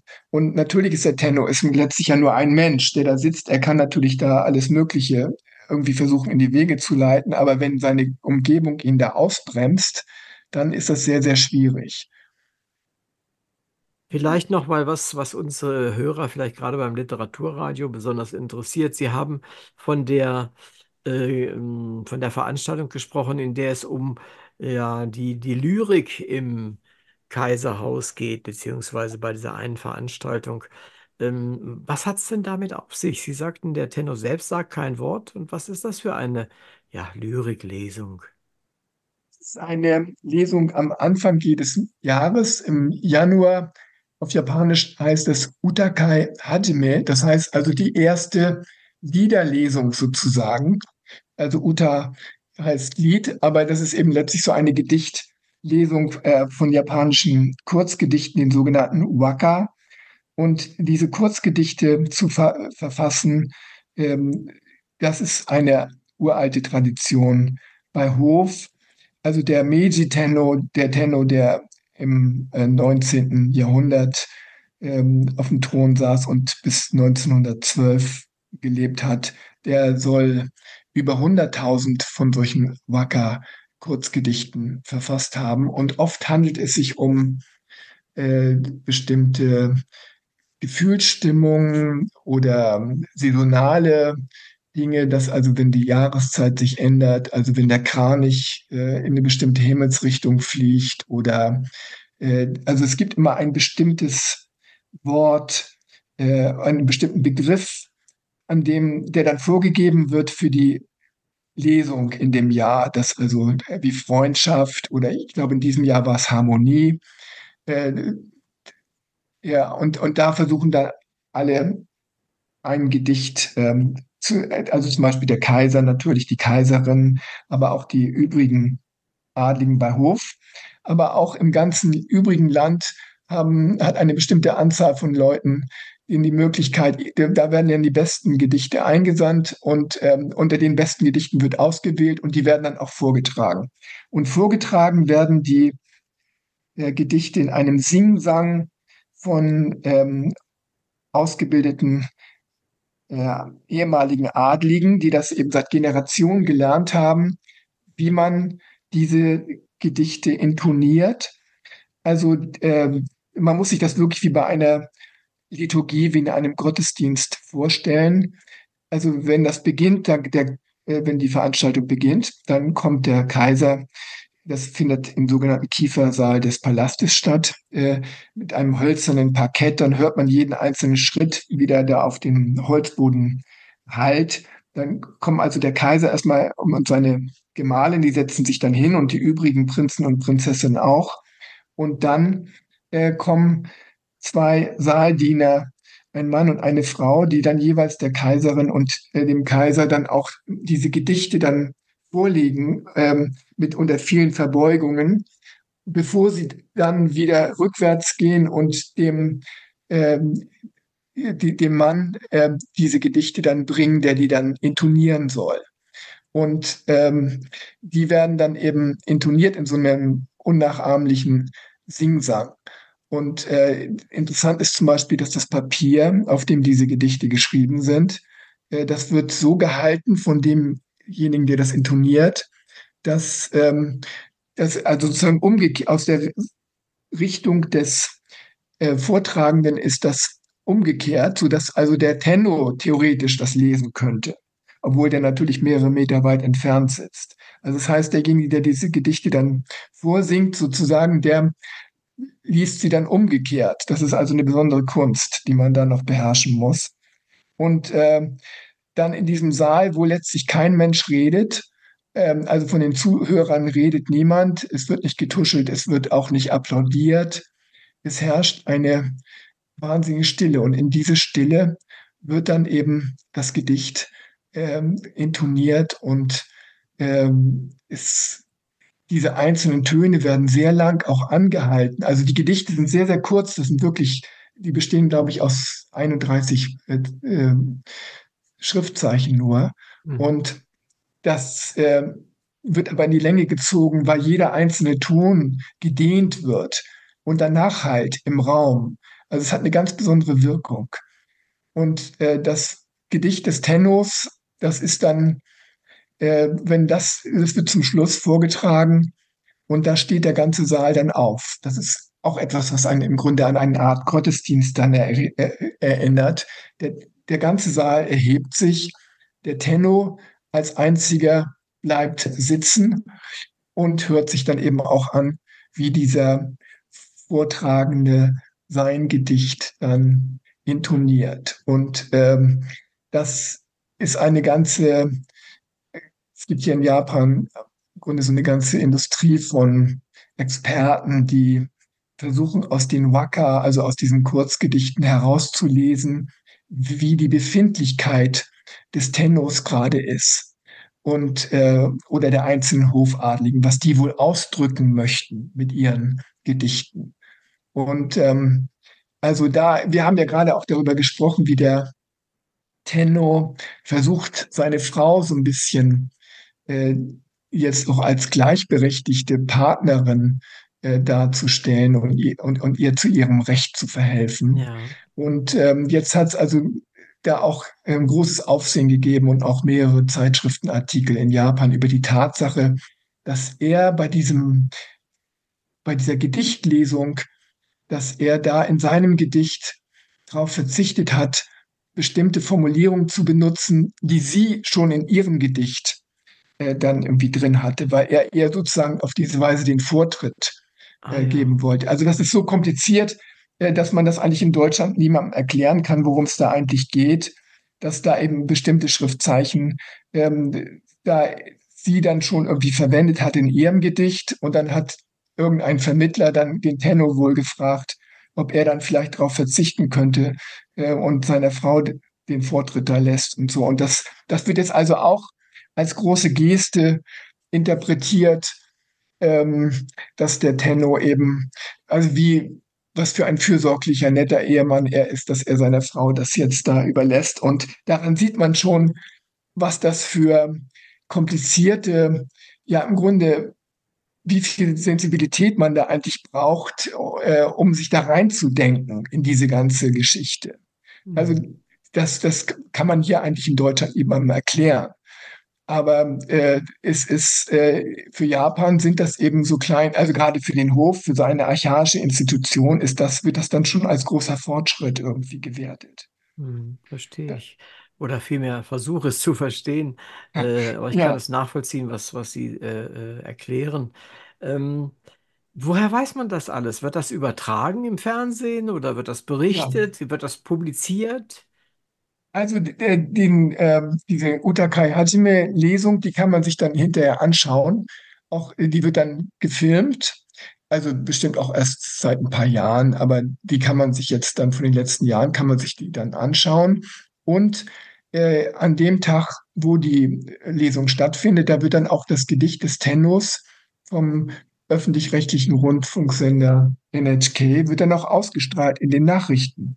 Also da kann man dann auch dieses äh, Gedicht dann intoniert dann hören. Und das ist ganz komisch. Also wenn man das dann so in, hört, zum Beispiel in den Mittagsnachrichten, hört man erst über irgendwelche äh, Ereignisse in Japan und im Rest der Welt äh, die, die Stimme des Nachrichtensprechers und dann plötzlich wird dann dieses Gedicht des Tennos dann intoniert und dann, das klingt also wie aus irgendeiner anderen Zeit dann mhm. plötzlich. Mhm. Ähm, das hat also wirklich was, was ganz Besonderes. Aber es entfaltet eben wirklich erst seine Wirkung, wenn man sieht, wie das dort äh, zelebriert wird. Mhm. Und äh, also auch wenn man das optisch sieht und, der, und der, wie viel Verneigung dann äh, dieses ähm, und, und äh, diese Gedichte auf Tabletts den Majestäten da vorgelegt werden. Und also das ist, äh, und wie abgewinkelt die Schritte sind, die, die diese Saaldiener da äh, vollziehen, also mit denen sie da im Rückwärtsgang dann äh, sich wieder von dem, äh, vom Tenno entfernen unter vielen Verbeugungen und so. Das hat was ganz Besonderes. Das glaube ich sofort. Ähm, mir fällt ein, wenn, wenn so etwas äh, publiziert würde, am Ende der Nachrichten zum Beispiel oder wo auch immer, äh, in, in Europa, dann gäbe es äh, eine halbe Stunde später Dutzende von ja, äh, Verhohnepiepelungen von solchen Dingen. Wie ist denn das in, äh, äh, in Japan? Nimmt man das aufs Korn äh, oder wird das von allen respektvoll behandelt? Nee, nee, also das ähm, japanische Kaiserhaus ist inzwischen wirklich auch zum Gegenstand von Spott und äh, Verhohnepiepelung geworden. Äh, da, äh, wenn man im Internet sieht, die müssen sich sehr viel Kritik gefallen lassen. Und ähm, es wird eigentlich immer äh, ja immer, diese Kritik wird immer härter inzwischen. Und das hat eigentlich besonders begonnen, als die eine, eine Nichte des jetzigen Tenors, äh, Ex-Prinzessin Marco, als die darauf bestand, ihren äh, bürgerlichen Freund zu heiraten, gegen den Willen von vielen im Volk, aber auch gegen vielen, äh, gegenüber, gegen den Willen von äh, Meinungsmachern in den Medien. Und da, da hat es schon eine ganz starke Gegenbewegung gegeben, äh, gerade in den sozialen Medien, viel Kritik. Und da hat das Kaiserhaus auch viel an, ähm, von seinem Mythos und von seiner speziellen Aura eingebüßt. Und ähm, man kann also gerade im Netz äh, bei, bei jungen Menschen auch äh, sehen, also wie, die, dass sie sich auch über vieles lustig machen, da im Kaiserhaus auch mit vielem nicht mehr äh, nichts mehr anfangen können. Also zum Beispiel die frühere Kaiserin Michiko, die hatte immer so besondere Hüte, äh, die eher so aussahen, also wie so ein äh, so kleine Hüte, die dann sie sich in die Haare gesteckt hat sozusagen. Mhm. Und die werden dann im Netz äh, verhohnepiepelt als ähm, Salatschüsseln zum Beispiel. Ja. Und äh, solche Sachen, also wenn das in, in, Großbritannien jemand schriebe oder so, dann wird sich niemand aufregen. Aber in Japan ist es schon eine neue Qualität, die, die da jetzt zu beobachten ist, dass äh, da eigentlich gewisse Schamgrenzen da auch äh, gefallen sind.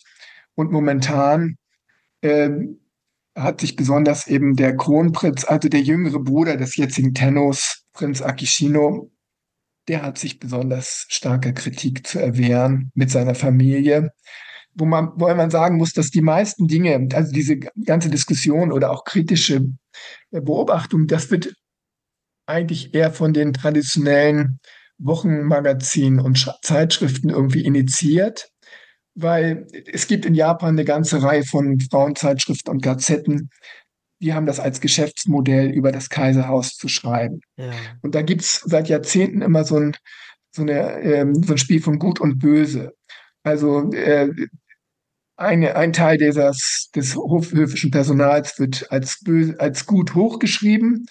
Und wenn sie dann ihre ähm, Rolle gespielt haben, dann muss jemand anders gefunden werden, äh, der der Bösewicht ist oder der Gute. Und es war eben jahrzehntelang war es so, als der jetzige Tenno und seine äh, Frau Masako, als die dann eben kein Kind kriegten ähm, und ähm, hier da äh, isoliert waren bei Hof, da waren die sozusagen die Schlechten und die man nicht brauchte und so weiter. Und äh, da im Gegenteil wurde dann, im Gegensatz dazu wurde der jetzige Kronprinz, der jüngere Bruder des Tennos, äh, wurde dann als mit seiner Familie als vorbildlich äh, gefeiert. Und äh, jetzt ist es momentan genau umgekehrt, weil man gegenüber dem, gegen den Tenno kann man eben nichts sagen. Das ist immer noch ein Tabu. Der wird eben nicht, der darf nicht kritisiert werden. Aber äh, deshalb ist jetzt eben sein Bruder und dessen Familie, die haben jetzt die Rolle der Bösewichter übernommen. Und äh, also auch in den traditionellen äh, höfischen Gazetten da, in den äh, Frauenzeitschriften. Und diese Diskussion wird sozusagen im Internet dann nochmal weiter gespielt und ähm, nochmal eine Runde weiter gedreht sozusagen. Hm, Aber die, die, die, die, Debatte und die Argumente, die werden eigentlich immer als erstes in diesen traditionellen Medien weit äh, ausdiskutiert mhm. und, und ähm, sozusagen geliefert. Mhm, verstehe. Äh, wir müssen langsam mal zum Ende kommen und äh, da bietet sich die Frage an, wie sehen Sie denn die Zukunft der Monarchie?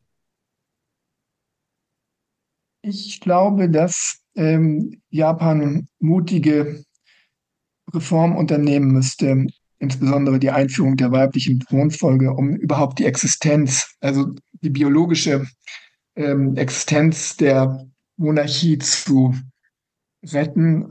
Denn dem Tenno geht wirklich das Personal aus, weil ähm, es müssen eben äh, die Prinzessin und wenn, sobald die einen bürgerlichen heiraten, müssen die den Hof verlassen. Und es gibt ja im Grunde nur als Heiratskandidaten irgendwelche ähm, dann bürgerliche.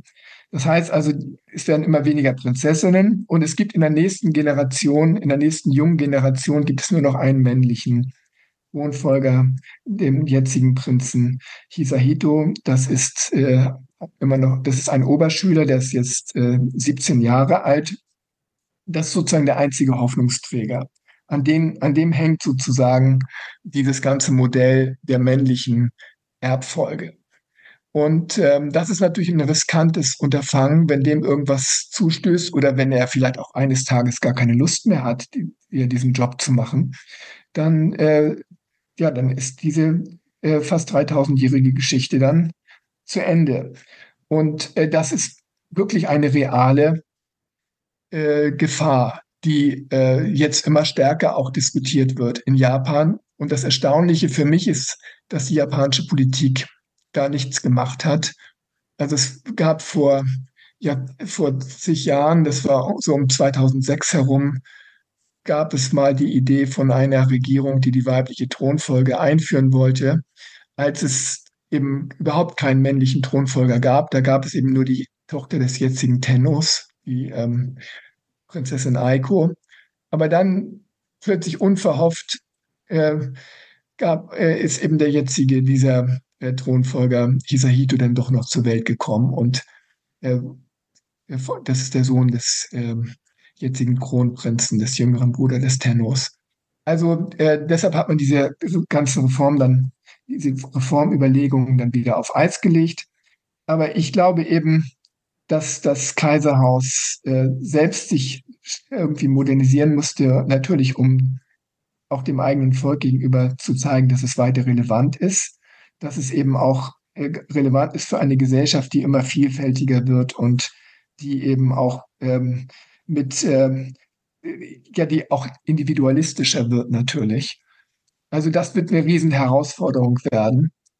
Und ähm, ich bin da nicht sehr optimistisch. Also wenn, ähm, äh, also die Tatsache, dass eben da das Personal immer geringer wird und dass es Kaiserhaus genauso schnell altert wie der Rest der Gesellschaft, lässt eben da nichts Gutes ahnen. Und dann ist natürlich auch die Frage, inwieweit das Kaiserhaus letztlich überhaupt relevant bleiben kann, weil die japanische Gesellschaft im Grunde immer mehr jetzt zerbröckelt in Einzelwesen, äh, in, in ähm, äh, also dieses, das war eine sehr stark äh, vernetzte durch Gemeinschaften, also Nachbarschaften und Firmen und so weiter durchorganisierte Gesellschaft, wo jeder seinen Platz hatte. Aber das bricht jetzt immer mehr auf. Also zum Beispiel in der Mitte von Tokio, da wohnen jetzt immer mehr Einzelmenschen Tür an Tür, ohne sich gegenseitig zu kennen. Das gab es vorher auch nicht so. Mhm. Und äh, das stellt meiner Meinung nach auch das Kaiserhaus vor ganz neue Aufgaben. Also es muss eine ganz neue Möglichkeit finden, die Bevölkerung anzusprechen. Und ähm, wenn man das sich mal überlegt, in, das britische Ka Königshaus benutzt seit Jahren Twitter oder Facebook oder sowas, um mit, dem, mit der Bevölkerung zu kommunizieren. Und in Japan funktioniert sowas noch überhaupt nicht. Die haben eine Homepage und das war es dann aber auch. Und äh, also insofern gibt es da einen riesen Nachholbedarf und das ist natürlich ganz schwer, weil letztlich stellt sich dann ja auch die Frage, eine ähm, so uralte Institutionen wie das japanische Kaiserhaus, wenn das anfängt, sich irgendwie weiter zu modernisieren, äh, ja, braucht es man es dann überhaupt? Ist es dann überhaupt, hat es dann überhaupt noch diese besondere Aura? Ähm, und das wird natürlich immer schwieriger letztlich dann mhm. den Menschen auch zu vermitteln. Also mhm. es wird eine riesen Herausforderung. Aber das ist auch dann das Interessante zu sehen. Äh, es wird sehr interessant und ähm, zu sein, äh, zu, äh, sein zu sehen und zu beobachten, wie sich das dann weiterentwickelt. Und ich glaube, wir erleben jetzt eben so eine äh, Situation, wo dann vielleicht irgendwann ein Kipppunkt kommt, wo auch das dann zu spät ist, um das Ganze irgendwie zu retten. Mhm. Und äh, Sie sind auf jeden Fall dabei, um das zu dokumentieren und uns zu berichten, denke ich mal. Haben Sie schon ein weiteres Buch im Auge? Nein, noch nicht. Ähm, aber es wird sicherlich nicht über das Kaiserhaus. Also ich, ich glaube, da habe ich jetzt wirklich erstmal alles aufgeschrieben, was äh, zu berichten ist, weil es ja auch wahnsinnig viel Informationen enthält über die Ja, japanische, ja. über die Geschichte äh, von den Anfängen sozusagen. Das habe ich jetzt erstmal alles aufgeschrieben, aber natürlich, wenn sich da was weiter tut, äh, was das äh, die, aktuell das Kaiserhaus betrifft, dann äh, werde ich dann das auch gerne in Artikeln dann irgendwie zu Papier bringen. Bin Äh, gespannt. also da wird es bestimmt noch einiges zu berichten geben. Hm, Das denke ich. Ja, liebe Hörerinnen und Hörer, heute sprach ich mit Wieland Wagner über sein Buch Das Erbe des Tennos, die geheimnisvollste Monarchie der Welt und das Ringen um Japans Zukunft. Danke an den Autor für sein informatives, äußerst lesenswertes Buch. Ich möchte es allen empfehlen, die entweder eine Affinität zu Japan oder auch denen, denen Japan noch sehr fremd ist. Warum? Man lernt aus dem Blickwinkel des Autors ein Land kennen, an dem uns Mitteleuropäern auf den ersten Blick alles fremd, ja absonderlich erscheint. Doch er nimmt uns mit, führt uns mit Geduld durchs Land, die Geschicke und die Geschichten Japans. Wir erfahren von Menschen, Riten, Festen, Alltägliches und Absonderliches, können der laut Klappentext geheimnisvollsten Monarchie nahekommen, ohne in Ehrfurcht erstarren zu müssen. Der Autor findet mit Leichtigkeit die richtige Sprache, passenden Worte, Szenen, Fakten und Ausblicke, um uns ein Bild des Tennos als Institution und als Zentralpunkt Japans zu zeigen, ohne die damit verbundenen Probleme zu verschweigen. Wir hören von den gesellschaftlichen Problemen ebenso wie von Erbfolgen, der weiblichen Thronfolge, des gegenwärtigen Zustands der Monarchie und auch seine Zukunft. Das Buch ist ein Gewinn unter den Büchern über Japan, die ich kenne. Hören heißt dabei sein. Ich bin Uwe Kulnig und Sie hörten die 207. Folge der Sendung Hörbahn on Stage. Mein Gast heute war Wieland Wagner. Herzlichen Dank.